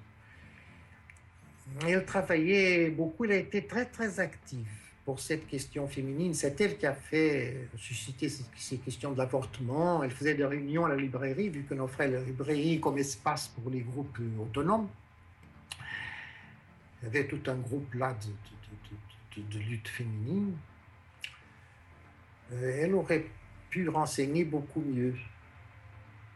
Alors, si, si tu veux pas répondre, enfin, si tu penses que tu ne peux pas répondre à cette question, est-ce que tu peux nous dire, enfin, très succinctement et peut-être sans, abuser de ton temps, euh, Jouan, quelles étaient, d'après toi, quelles ont été les forces et les faiblesses de, du journal? Et, je dirais pas, est-ce que je vais pas poser la question jusqu'au euh, point de dire, est-ce que ça sera recommencé, tu recommencerais, bien évidemment, j'imagine, mais quelles, sont les faiblesses du journal et, et ces forces que tu as pu analyser avec le temps et le recul? On a pensé dès le début D'ailleurs, je crois que c'est écrit quelque part que la force, les forces et les faiblesses de combat seraient les mêmes que celles du mouvement de travailleurs. Ça existerait pendant que le mouvement euh, aurait un épanouissement et on était décidé à disparaître après. On ne pensait pas continuer à faire le journal sans qu'il y ait un mouvement euh, autonome. C'est pour ça qu'on a transformé le journal en revue quand il y avait déjà peu de mouvements autonomes et que le journal a disparu. Quand les derniers exemples, les derniers cas de mouvements autonomes sont disparus aussi. Euh, c'était notre option dès le, début. Et ça, c'était la rupture avec le léninisme. Ne pas créer une institution euh, qu'on veut qu'il soit durable à très long terme. Pour nous était la condition d'une bureaucratisation. Donc, travailler pendant que le mouvement soit actif. C'est ce que toi tu appelles, parce qu'au fur et à mesure de, notre discussion, c'est ce que tu appelles l'autonomie ou être autonome, parce que on, a peu finalement, euh, tu as peu euh, défini ce que tu entends par autonomie. C'est-à-dire que bien évidemment, euh, une non-professionnalisation, une, une problématique dégagée, de, dégagée des, des partis et, de, de, de, ce fameux terme dont on a beaucoup utilisé au Portugal, qui est celui d'apartidaire. Ouais. Hein c'est comme ça que tu, tu, que tu, tu comprends l'autonomie et c'est comme ça que vous avez euh, euh, porté, le, je dirais, le, le journal euh, de manière autonome oui on, oui, on employait le terme autonomie dans, la, dans le sens que tout le monde employait à l'époque. Tu, tu, tu as bien rappelé le terme apartidaire, n'est-ce pas, apartidaire. Tout à fait, oui. Mais à ce moment-là, ça veut dire que les gens n'étaient pas contre les partis, mais étaient à côté des, des partis. C'est bon, oui, bah, les partis existent, très bien, c'est la démocratie, ils ont le droit d'exister, mais nous, on va faire les choses d'autre façon. Alors, ça ne veut pas dire qu'il n'y ait pas de militants de partis dans les commissions de travailleurs. Ce qui est drôle, c'est que quand on faisait les entrevues, on ne réussissait, les entrevues dans les entreprises, avec les membres des commissions, on ne réussissait pas à savoir de quel parti ou si la personne avait un parti. Mais si après, on sortait, le gars disait, bon, je vais sortir aussi, on allait boire une bière, ah là, en causant, en, buvant la bière, ça, on, s'apercevait bien de quel parti il appartenait, au cas où il appartient à, un parti. Pour synthétiser, oui, on emploie, euh, on, se préoccupait pas beaucoup dans le journal de faire des, des, définitions. On fait des définitions dans le même sens que les gens en général employaient, les mots. Ce n'était pas un organe théorique de, pour euh, qu'on doive employer des concepts très bien définis et clairement. On employait ça dans le sens que tout le monde, tout le monde à l'époque parlait d'autonome. Et, donc les, les, les, les, forces et les faiblesses, alors, tu, tu les entrevois de, de quel, euh, sous, sous quel angle? Les forces et les faiblesses étaient les mêmes que les forces et les faiblesses du mouvement. D'accord. Pour nous, c'est-à-dire on, on, vouloir durer plus que le mouvement, on pouvait le faire, mais à condition alors de faire quelque chose qu'on appelait euh, ou qu'on appellerait bureaucratique. Ouais. Et que nous avions tous plus ou moins rompu avec. Nous avons tous rompu avec ça hein. il y a plus ou moins de temps. Sauf peut-être Phil Mailer qui n'a jamais été dans la mouvance du Parti communiste, qui était notre pays et tout ça, avec notre histoire d'Irlande. Mais sinon. Ça, ça vous l'avez tiré vraiment de, de, de, des luttes euh, portugaises ou vous l'avez tiré, euh, je dirais, de, de votre. Euh, de votre parcours propre, c'est-à-dire que euh, vous partiez déjà de cette manière-là, c'est-à-dire en vous disant on va s'aborder quoi qu'il se passe, ou est-ce que c'est vraiment au fil des luttes et au fil Non. du mouvement que vous dites, vous êtes dit on va s'aborder quoi?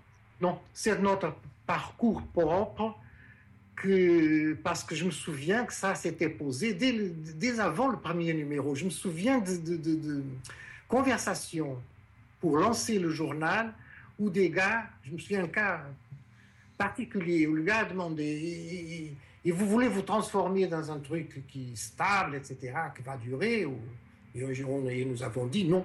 non. C'est pas que s'aborder, oui, s'aborder, oui, parce qu'on aurait pu continuer, sans doute. Donc, donc c'était retiré de nos parcours, euh, notre parcours propre, oui. Euh, Moi, dans un petit texte que j'ai, euh, puis on va pas, on va pas non plus euh, te garder trop longtemps. On est, déjà très content de t'avoir au, au bout du, au bout du micro. Au bout d'un petit texte que j'ai, donc du journal, qui a duré de 74 à 78, on va, on va préciser quand même que il y a eu 51 numéros. hein. On disait tout à l'heure du 21 juin au, au jusqu'à février 78. Euh, il y a eu 51 numéros. Euh, Est-ce que euh, enfin, nous, on s'interroge beaucoup sur la mémoire et on s'interroge beaucoup sur, euh, sur la manière dont on se rapproprie la mémoire. Il se trouve que il y a très peu de temps, euh, on a discuté avec des, des, am- des- des amis euh, des éditions Antipathiques et on, Mm. on se permettait de poser une question à un des interlocuteurs.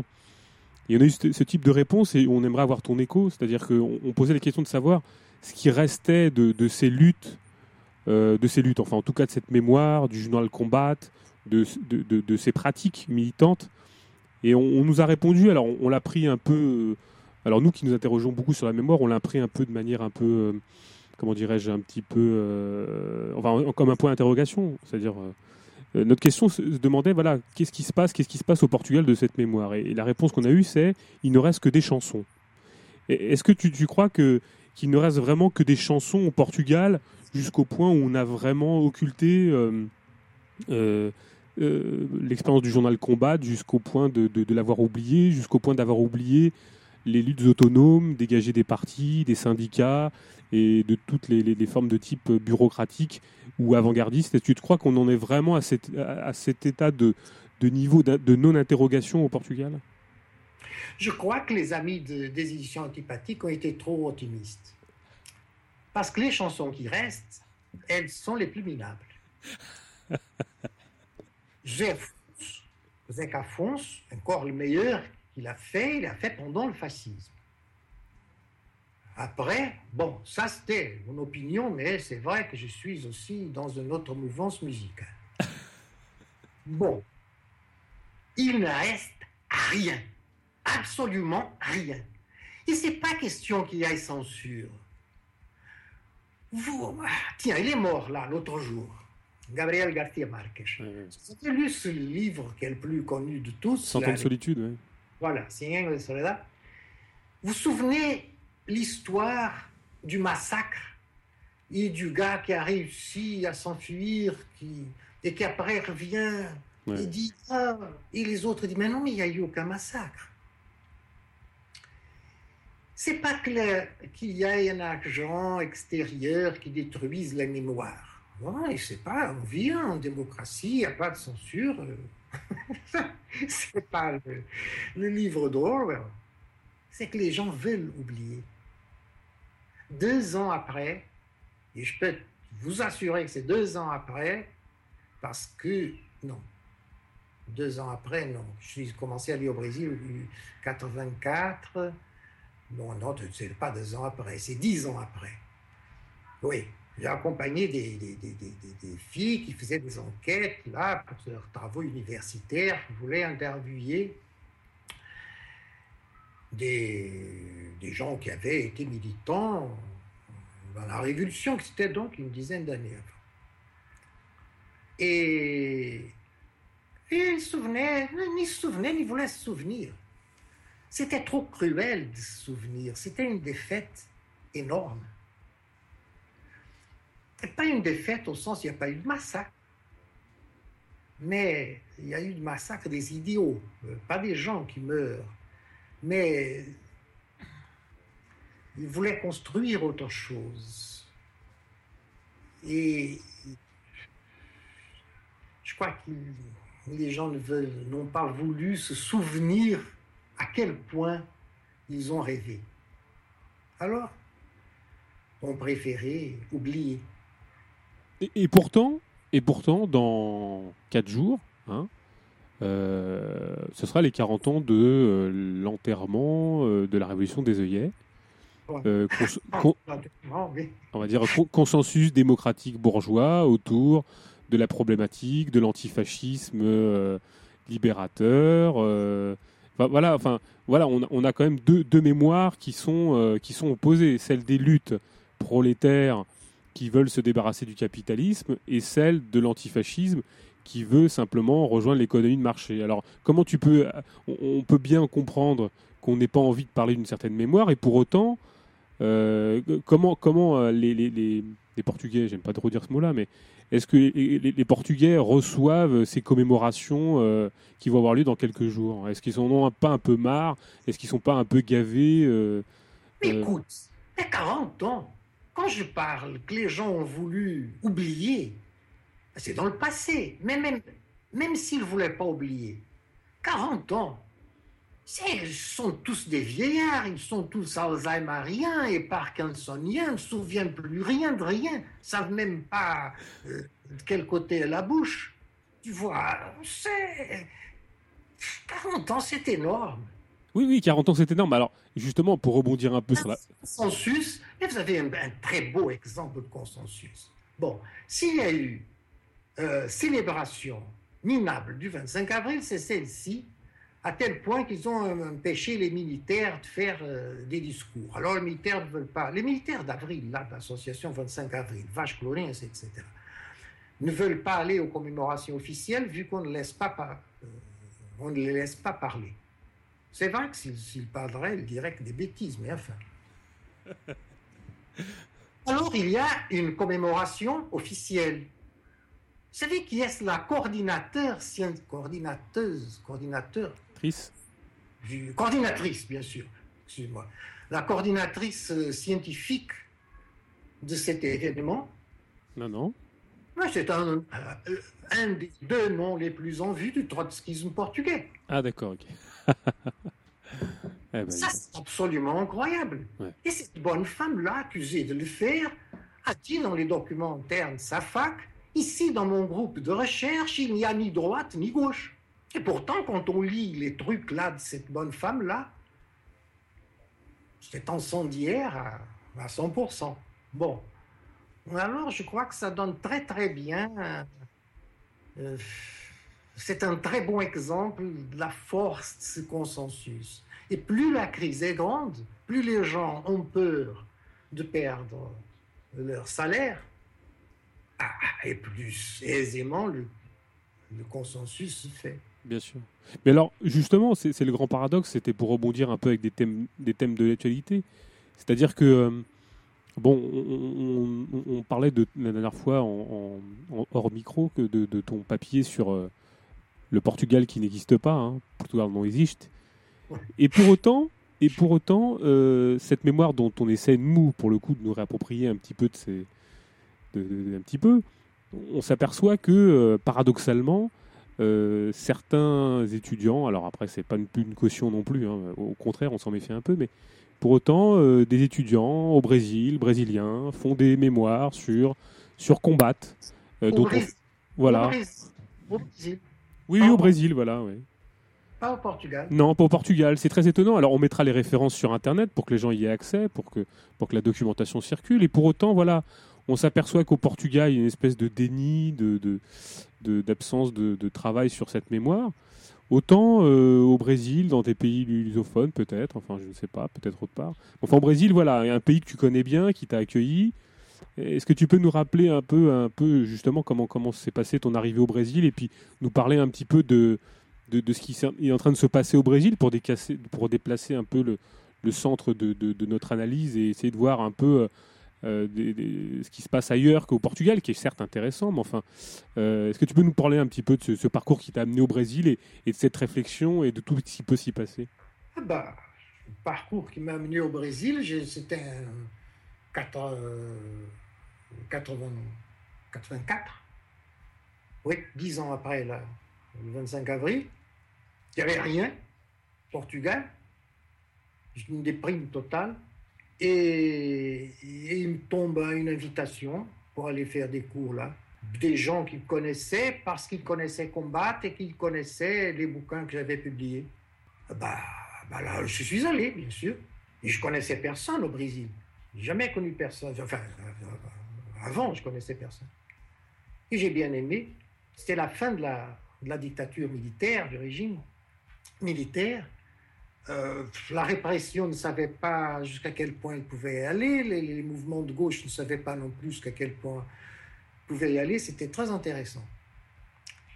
Et j'ai beaucoup aimé, alors, euh, bah, bah, alors voilà, alors j'ai tellement aimé que je suis devenu peut-être plus brésilien que portugais, mais enfin, euh, pas le Brésil. Le Brésil est tout à fait différent, ce que je peux dire, mais c'est un pays où les luttes, où les luttes sont très fortes et ont une base sociale très grande, euh, où les choses vraiment bougent. Et, bon, bien sûr qu'il y avait énormément de problèmes dans tout ça, mais ça, dans tout, dans tout il y a des problèmes. Mais au moins, c'est des problèmes qui ont des possibilités sociales réel de lutter contre ces problèmes. Pourquoi, pourquoi tu dis qu'il y a des, débouchés sociaux euh, Pourquoi tu, tu, considères qu'au Portugal, il n'y a, a, pas de débouchés particuliers sur, euh, sur des problèmes, à part la fuite ou l'immigration? Bah, Je ne les vois pas. Là, je ne les vois pas. La crise est un, est un très bon chantage. À partir d'un certain point, les gens peuvent s'en foutre complètement. Et... Mais on n'est pas à ce point-là. On n'est pas encore à ce point-là. Peut-être on n'y sera pas. On n'y arrivera pas. On est au point où les gens disent il vaut mieux serrer la ceinture euh, et de euh, essayer de s'en tirer. Ah, bien sûr, jamais vu tant de foot, tant de matchs de foot dans la télé. Je vois je passe. C'est impossible aujourd'hui d'aller à un café à quelle n'importe quel jour, n'importe quelle heure du jour, qu'il n'y ait pas un match de foot à la télé.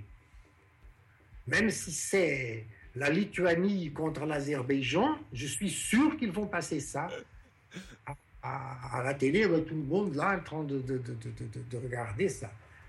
Euh, et c'est ça qui fait bouger les gens. Ce dimanche-là, bah, hier, bien sûr. Aujourd'hui est lundi. Donc hier, dimanche, Pâques. Mais c'était ici, dans le, quartier où j'habite. Et quantité de gens qui allaient dans les rues, tout un bruit. Pourquoi? Parce que le Benfica a été gagné par la 30, 13, 33e fois le titre, je sais pas quoi, champion national, j'imagine. Et ils avaient tous fêté ça au stadium là de, du Benfica, tous habillés avec les foulards rouges et tous, mais c'était impressionnant. Je vois pas ça pour, pour, pour, pour, revendiquer quoi que ce soit. Ne faites pas une idée ce que ça fait bouger les, gens. Oui, justement. Alors, Cécilia, tu peux te poser une question, sur le. Parce que Cécilia voulait te poser une question sur le fait qu'il se passait pas forcément rien. On, parlait de. Alors, après, c'est vrai que c'est peut-être. Tu parlais de triomphalisme, mais. Euh, on, parlait de la brochure des éditions antipathiques, euh, à laquelle Ricardo, Miguel et d'autres ont participé, euh, qui relate un peu les, les, événements euh, portugais. Qu'est-ce que tu en as pensé de cette brochure quel est, ton, quel est ton point de vue sur cette brochure qui, que tu voilà il y relate des événements qui ont lieu pendant 2-3 deux, trois ans dans les rues portugaises avec une méfiance des politiques une remise en cause de certaines choses mais c'est le révélateur de quoi ou, est-ce que c'est le révélateur d'une impuissance ou d'une fin de quelque chose ou tu vois? Oui, il faut gommer cette question parce que la réponse ne va pas être pas polie du tout. Et Ricardo Honoraneco sera furieux contre moi, mais je n'ai pas lu la brochure. Euh, mais sans l'avoir lu, et en causant avec Ricard et d'autres, et en lisant d'autres articles, donc peut-être j'ai lu la brochure, parce que peut-être la brochure réunit les articles que j'ai lus. Le grand problème de ces mouvements, c'est qu'ils sont très circonscrits. Ils ne passent pas la population générale. Tandis que en 74-75, qui bougeait, c'était la population générale bougeait, bougeait beaucoup plus que l'avant-garde traditionnelle. Je crois que c'est ça qui peut définir une révolution. C'est quand la personne normale, normale, va bien plus en avant que, l'avant-gardiste professionnel.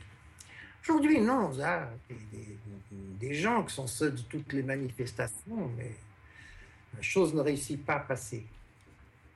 À mon avis, peut-être je serai trop pessimiste, mais Ricard et les autres auront beaucoup plus de compétences que moi à parler de ça. D'abord parce qu'ils vivent au Portugal, tandis que moi je ne vis ici qu'une partie de l'année.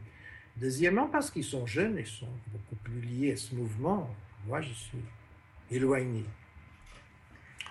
mais je suis très sceptique, très pessimiste sur les possibilités actuelles. Ce que ne veut pas, pas, dire que d'un jour à l'autre, les, gens, les choses changent complètement. Alors que, alors que paradoxalement, euh, au Brésil, on fait des manifestations contre le foot. Hmm. C'est le grand, le grand contraste entre euh, un Portugal où, euh, on, envahit les cafés et au Brésil, on sort manifestement, manifester, contre le, foot. Quoi. Je crois pas que les gens manifestent tellement contre le foot spectacle, parce que même les militants que je connais au Brésil, enfin tous mes amis, tout le monde est enthousiaste du foot. Tandis que moi, j'étais cette génération portugaise qui déteste le foot, le 13. Bon.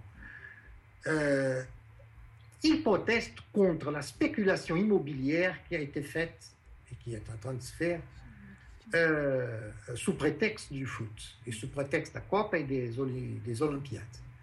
Les Olympiades, en 16, n'est-ce pas? 2016.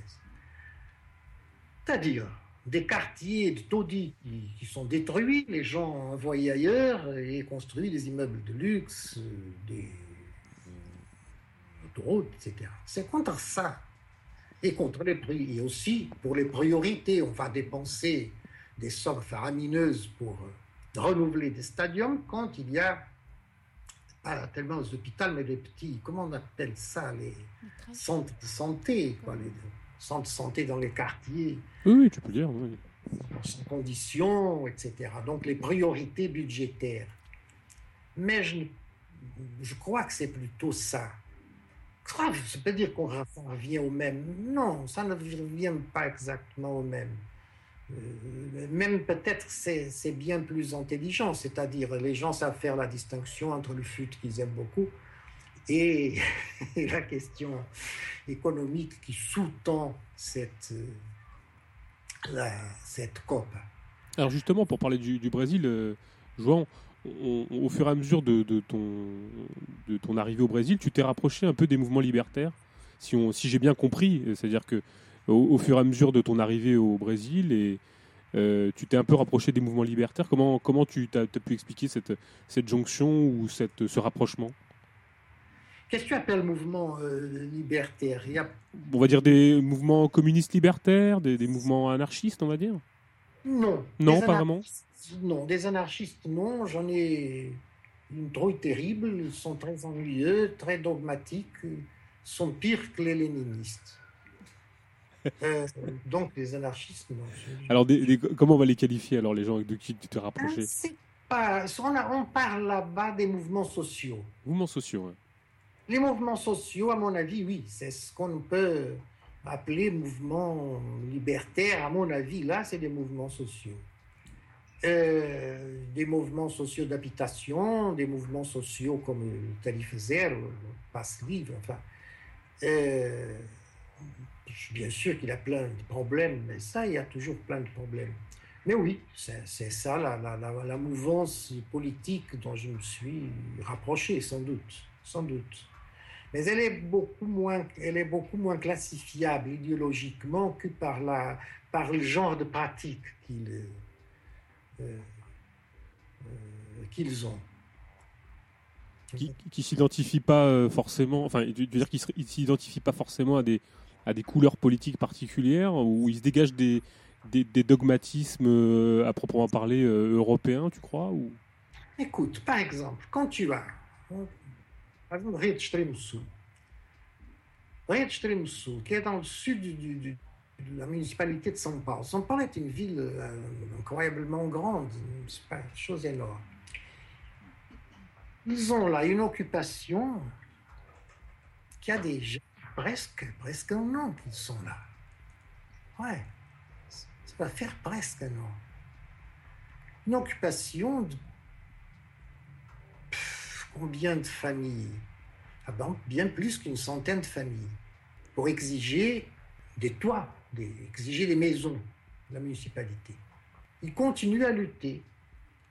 Ils ont fait des coopératives de production là-dedans. Ils font des débats, ils, font, ils travaillent, ils sont tous travailleurs.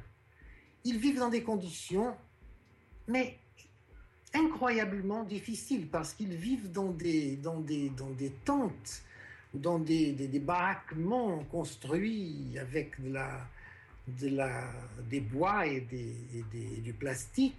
Et quand ça pleut, là, ça pleut vraiment. Et tout est boueux, mais boueux. C'est une merde de partout. C'est vraiment des conditions incroyablement difficiles. La municipalité de São Paulo est du PT, donc est une municipalité de gauche. Il lutte contre elle. Les deux partis trotskistes visibles, PSTU et le PSOL, n'ont rien à voir avec cette rede extrême sul et ne s'occupent pas des mouvements sociaux, ils veulent des choses très rigidement définies. Alors ces gens-là, ils ne se définissent pas par rapport à des forces politiques organisées. Mais si vous parlez avec eux, et s'ils expriment leur idéal de vie, ben, c'est le même que le nôtre. Quoique exprimé avec d'autres termes peut-être, mais c'est le même que le nôtre. Et il y en a des gens qui n'ont aucune expérience politique, c'est la très grande majorité de ces familles, mais il y en a d'autres, ou trois, qui sont... euh, et je ne parle pas des intellectuels qui peuvent aider, je parle des gens, là, pieds nus, là, dans la boue. Et qui sont des gens avec des années, des années de, de- de- de- de- de- de- de- de travail militant dans, les, dans les faubourgs populaires de São Paulo. Tu parles de la place des militants, euh, Jouan, qui- au fur et à mesure de. Parce qu'on on sait que tu as produit quelques, quelques textes, quelques livres qui malheureusement sont, sont pas trop édités euh, en français, hélas. Euh, quelle, place tu, tu, gardes pour le, un aspect plus théorique des choses et sur, sur quelle considération tu en es venu à, à, établir depuis quelques années? Parce que malheureusement, on n'a pas accès à ta pensée, sauf en portugais. Pour les gens qui, qui lisent le portugais, c'est possible, mais pour, euh, pour le public francophone, c'est assez difficile de s'en saisir. Bon, on, parlait tout à l'heure de Yves Coleman et de, et ses traductions, mais euh, sur, sur, quelle, euh, sur quelques petites théma- thématiques tu, travailles actuellement et sur quel, quels sont tes centres d'intérêt plus particuliers actuellement? Écoute, bien sûr que je considère le travail théorique important, parce que c'est mon travail. Si je ne le considérais pas important, je serais, je sais pas, menuisier ou quelque autre chose. Mais je n'aurais pas écrire des textes si je considère les textes inutiles. Mais aussi, je n'en exagère pas l'importance. Je crois qu'avoir des idées claires est très important. Et je trouve beaucoup de, collègues universitaires qui ont des idées extrêmement confuses et beaucoup de gens qu'on croise dans la rue, qu'on côtoie, qu'on cause dans le, le bus, café, et qui ont des idées très claires. Donc mon, mon principal intérêt est de contribuer à, que les gens aient des, des idées claires, que se posent des questions claires le plus importante de tout, est se poser des questions claires. Mais je ne considère pas que ça soit que le fait d'écrire des textes donne des grandes solutions. peut contribuer, comme d'autres choses contribuent aussi. Ce que je travaille depuis des années, c'est le fascisme. La question du fascisme est celle que je continue à travailler. C'est ce que je fais. Oui, on peut rappeler ton, ton, livre aux éditions, encore à, à qui s'appelle Labyrinthe du fascisme, là je le dis en français, qui malheureusement n'est pas traduit en français. mais enfin, bon, ça c'est. J'espère qu'un jour ça viendra. Tu, peux nous. On, va, on va conclure, euh, jouant, parce qu'on abuse peut-être de ton temps. On, voudrait conclure peut-être en, ayant une, je dirais, une, une, analyse de ta part sur, euh, sur ce qu'on ce qu'on appelle le crise, crise mondiale, crise crise de valorisation peut-être, crise du capital.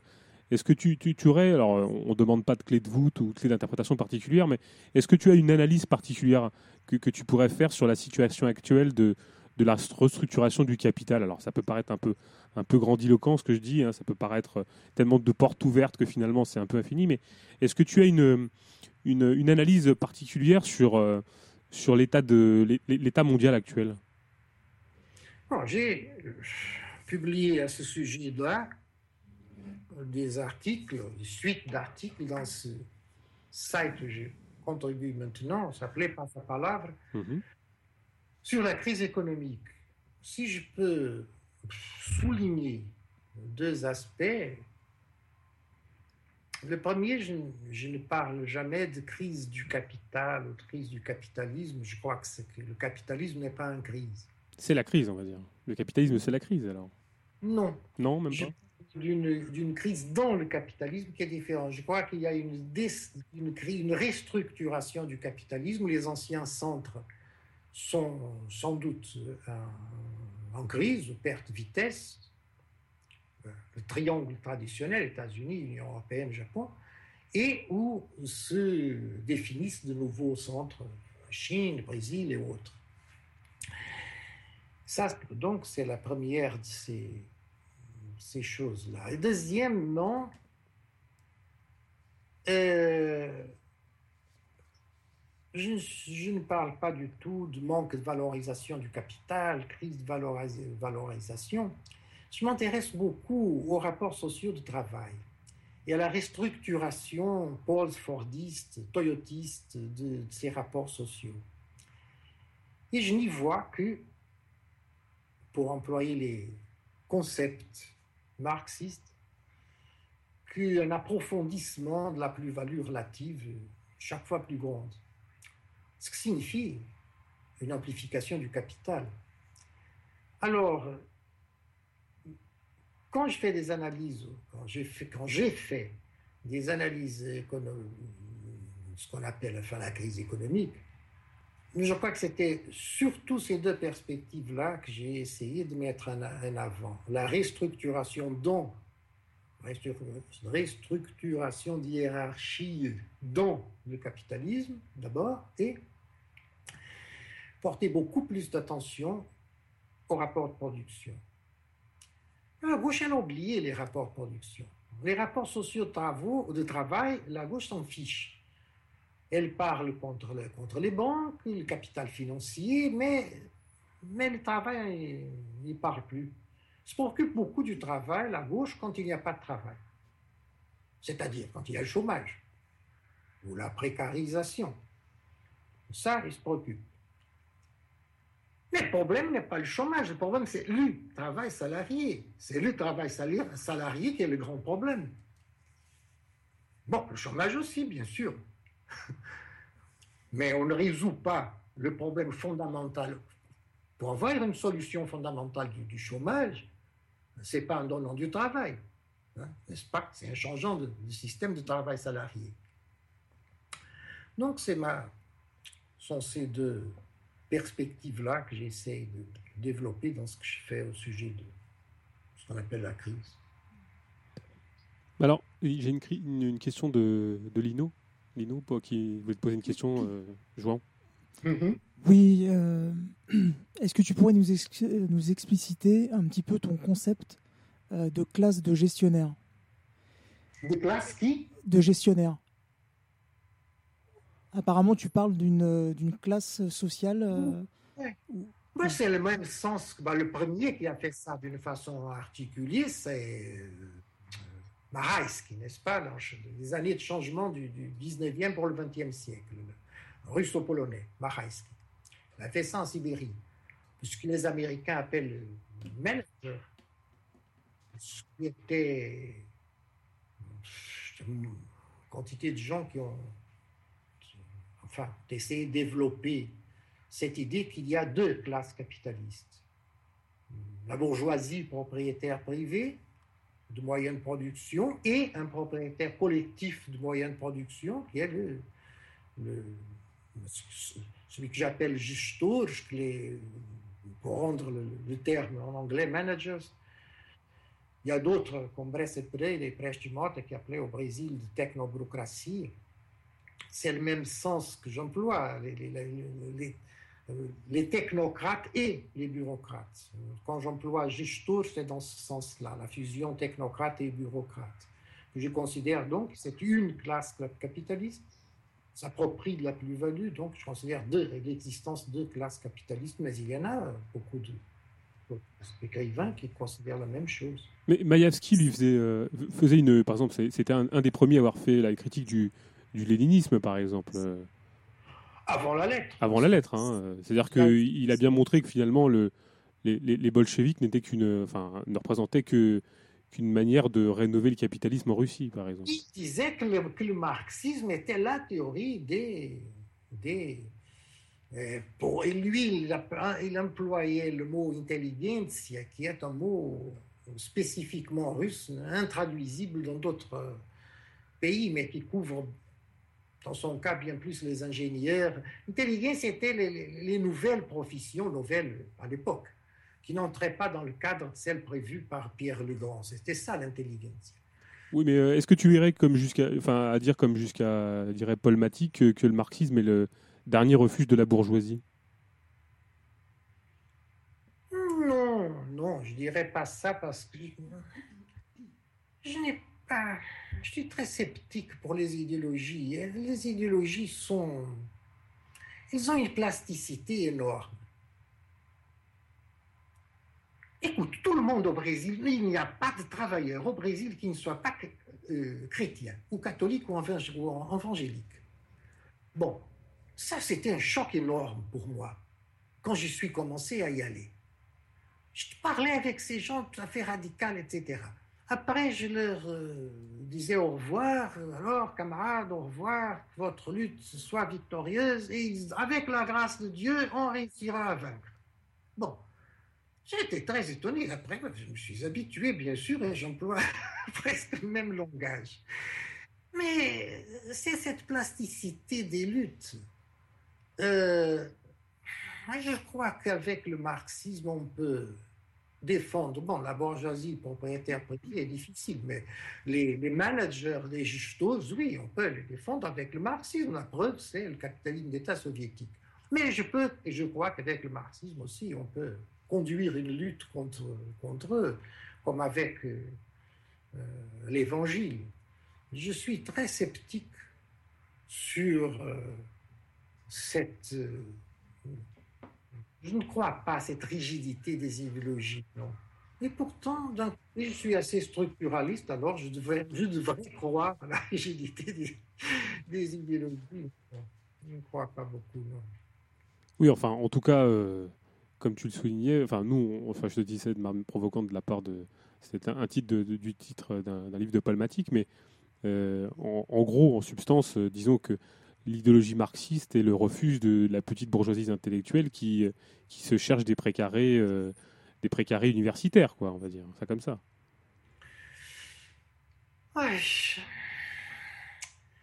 Le grand problème que je vois aujourd'hui avec le marxisme, c'est qu'il est une discipline universitaire. Il vit à l'université, il prospère à l'université, on le trouve très peu hors de l'université. Et ça est très mauvais pour le marxisme. Est-ce que c'est pas le signe justement d'une... Enfin, la marxologie, ça a toujours été un sport très, très usité par... Euh, par une couche de, la population particulière, hein, que nous on appelle petite bourgeoisie intellectuelle. Mais est-ce que c'est pas le signe justement d'une voilà, d'une, couche de la population qui se rapproprie des, des, luttes euh, ou d'une réflexion qui n'a pas lieu ou qui, qui n'est euh, ne plus, qui ne se fait plus dans, dans les milieux prolétaires, quoi, parce que c'est, le signe d'une crise. Enfin, en tout cas, moi, je, je le verrais comme ça. Mais bon, après. Le capitalisme est une histoire de réappropriation et d'assimilation. Mais c'est la plus-value Qu'est-ce que c'est la plus-value? C'est ça, la réappropriation et l'assimilation. Un capitalisme qui fonctionne est un capitalisme qui assimile. On va, on va conclure parce qu'on sait qu'on a abusé de ton temps. Euh, Jouan, déjà, merci beaucoup pour. Euh, pour... C'était euh, très très intéressant. C'est toujours très intéressant d'avoir un, un, quelque chose de vivant, d'avoir. Euh, alors, paradoxalement, ce que je vais dire, c'est n'est pas une pointe de tristesse, mais disons que je pense que ce type de témoignage, on leur a plu pour une raison qui est, liée à la francophonie, c'est-à-dire que tu fais partie de ces intellectuels qui sont venus en France, qui sont réappropriés euh, la langue française pour, euh, pour pouvoir entrevoir d'autres perspectives. Et le type d'intellectuel que tu incarnes, je pense, n'existera plus d'ici quelques années. Il y a toute cette, toutes ces c'est tout à fait exact. Euh, tu fais partie d'une génération d'intellectuels comme, euh, on va dire, euh, certains marxistes austro-hongrois l'ont été, ou d'autres, enfin, ou ce que Perry Anderson ont appelé le, marxisme occidental, on va dire ça comme ça. Mais, mais, et donc, je disais que c'était très important, ta mémoire était très importante parce que, voilà, je, pense que tu fais partie de ces, ces, dernières personnes qui ont, qui ont été des gens francophones et qui peuvent permettre de, transmettre, euh, d'un point de vue francophone, on va dire ça comme ça, euh, une mémoire euh, paradoxalement propre au monde lusophone, hein, on va dire ça comme ça aussi. Et je pense que bon, tu fais partie de ces dernières personnes qui, qui sont qu'on devait interroger, qu'on doit interroger encore constamment parce que justement, je pense que tu fais partie de ces rares personnes à pouvoir le faire encore. Voilà. donc, on, te remercie beaucoup, Jouan, de ta disponibilité. C'est moi qui vous remercie. C'est toujours. Euh, on, s'excuse pour les problèmes techniques. Bah, non, mais c'est rien. Et euh, on, t'enverra bien évidemment le, montage de ce qu'on a fait. Tu nous donneras ton avis.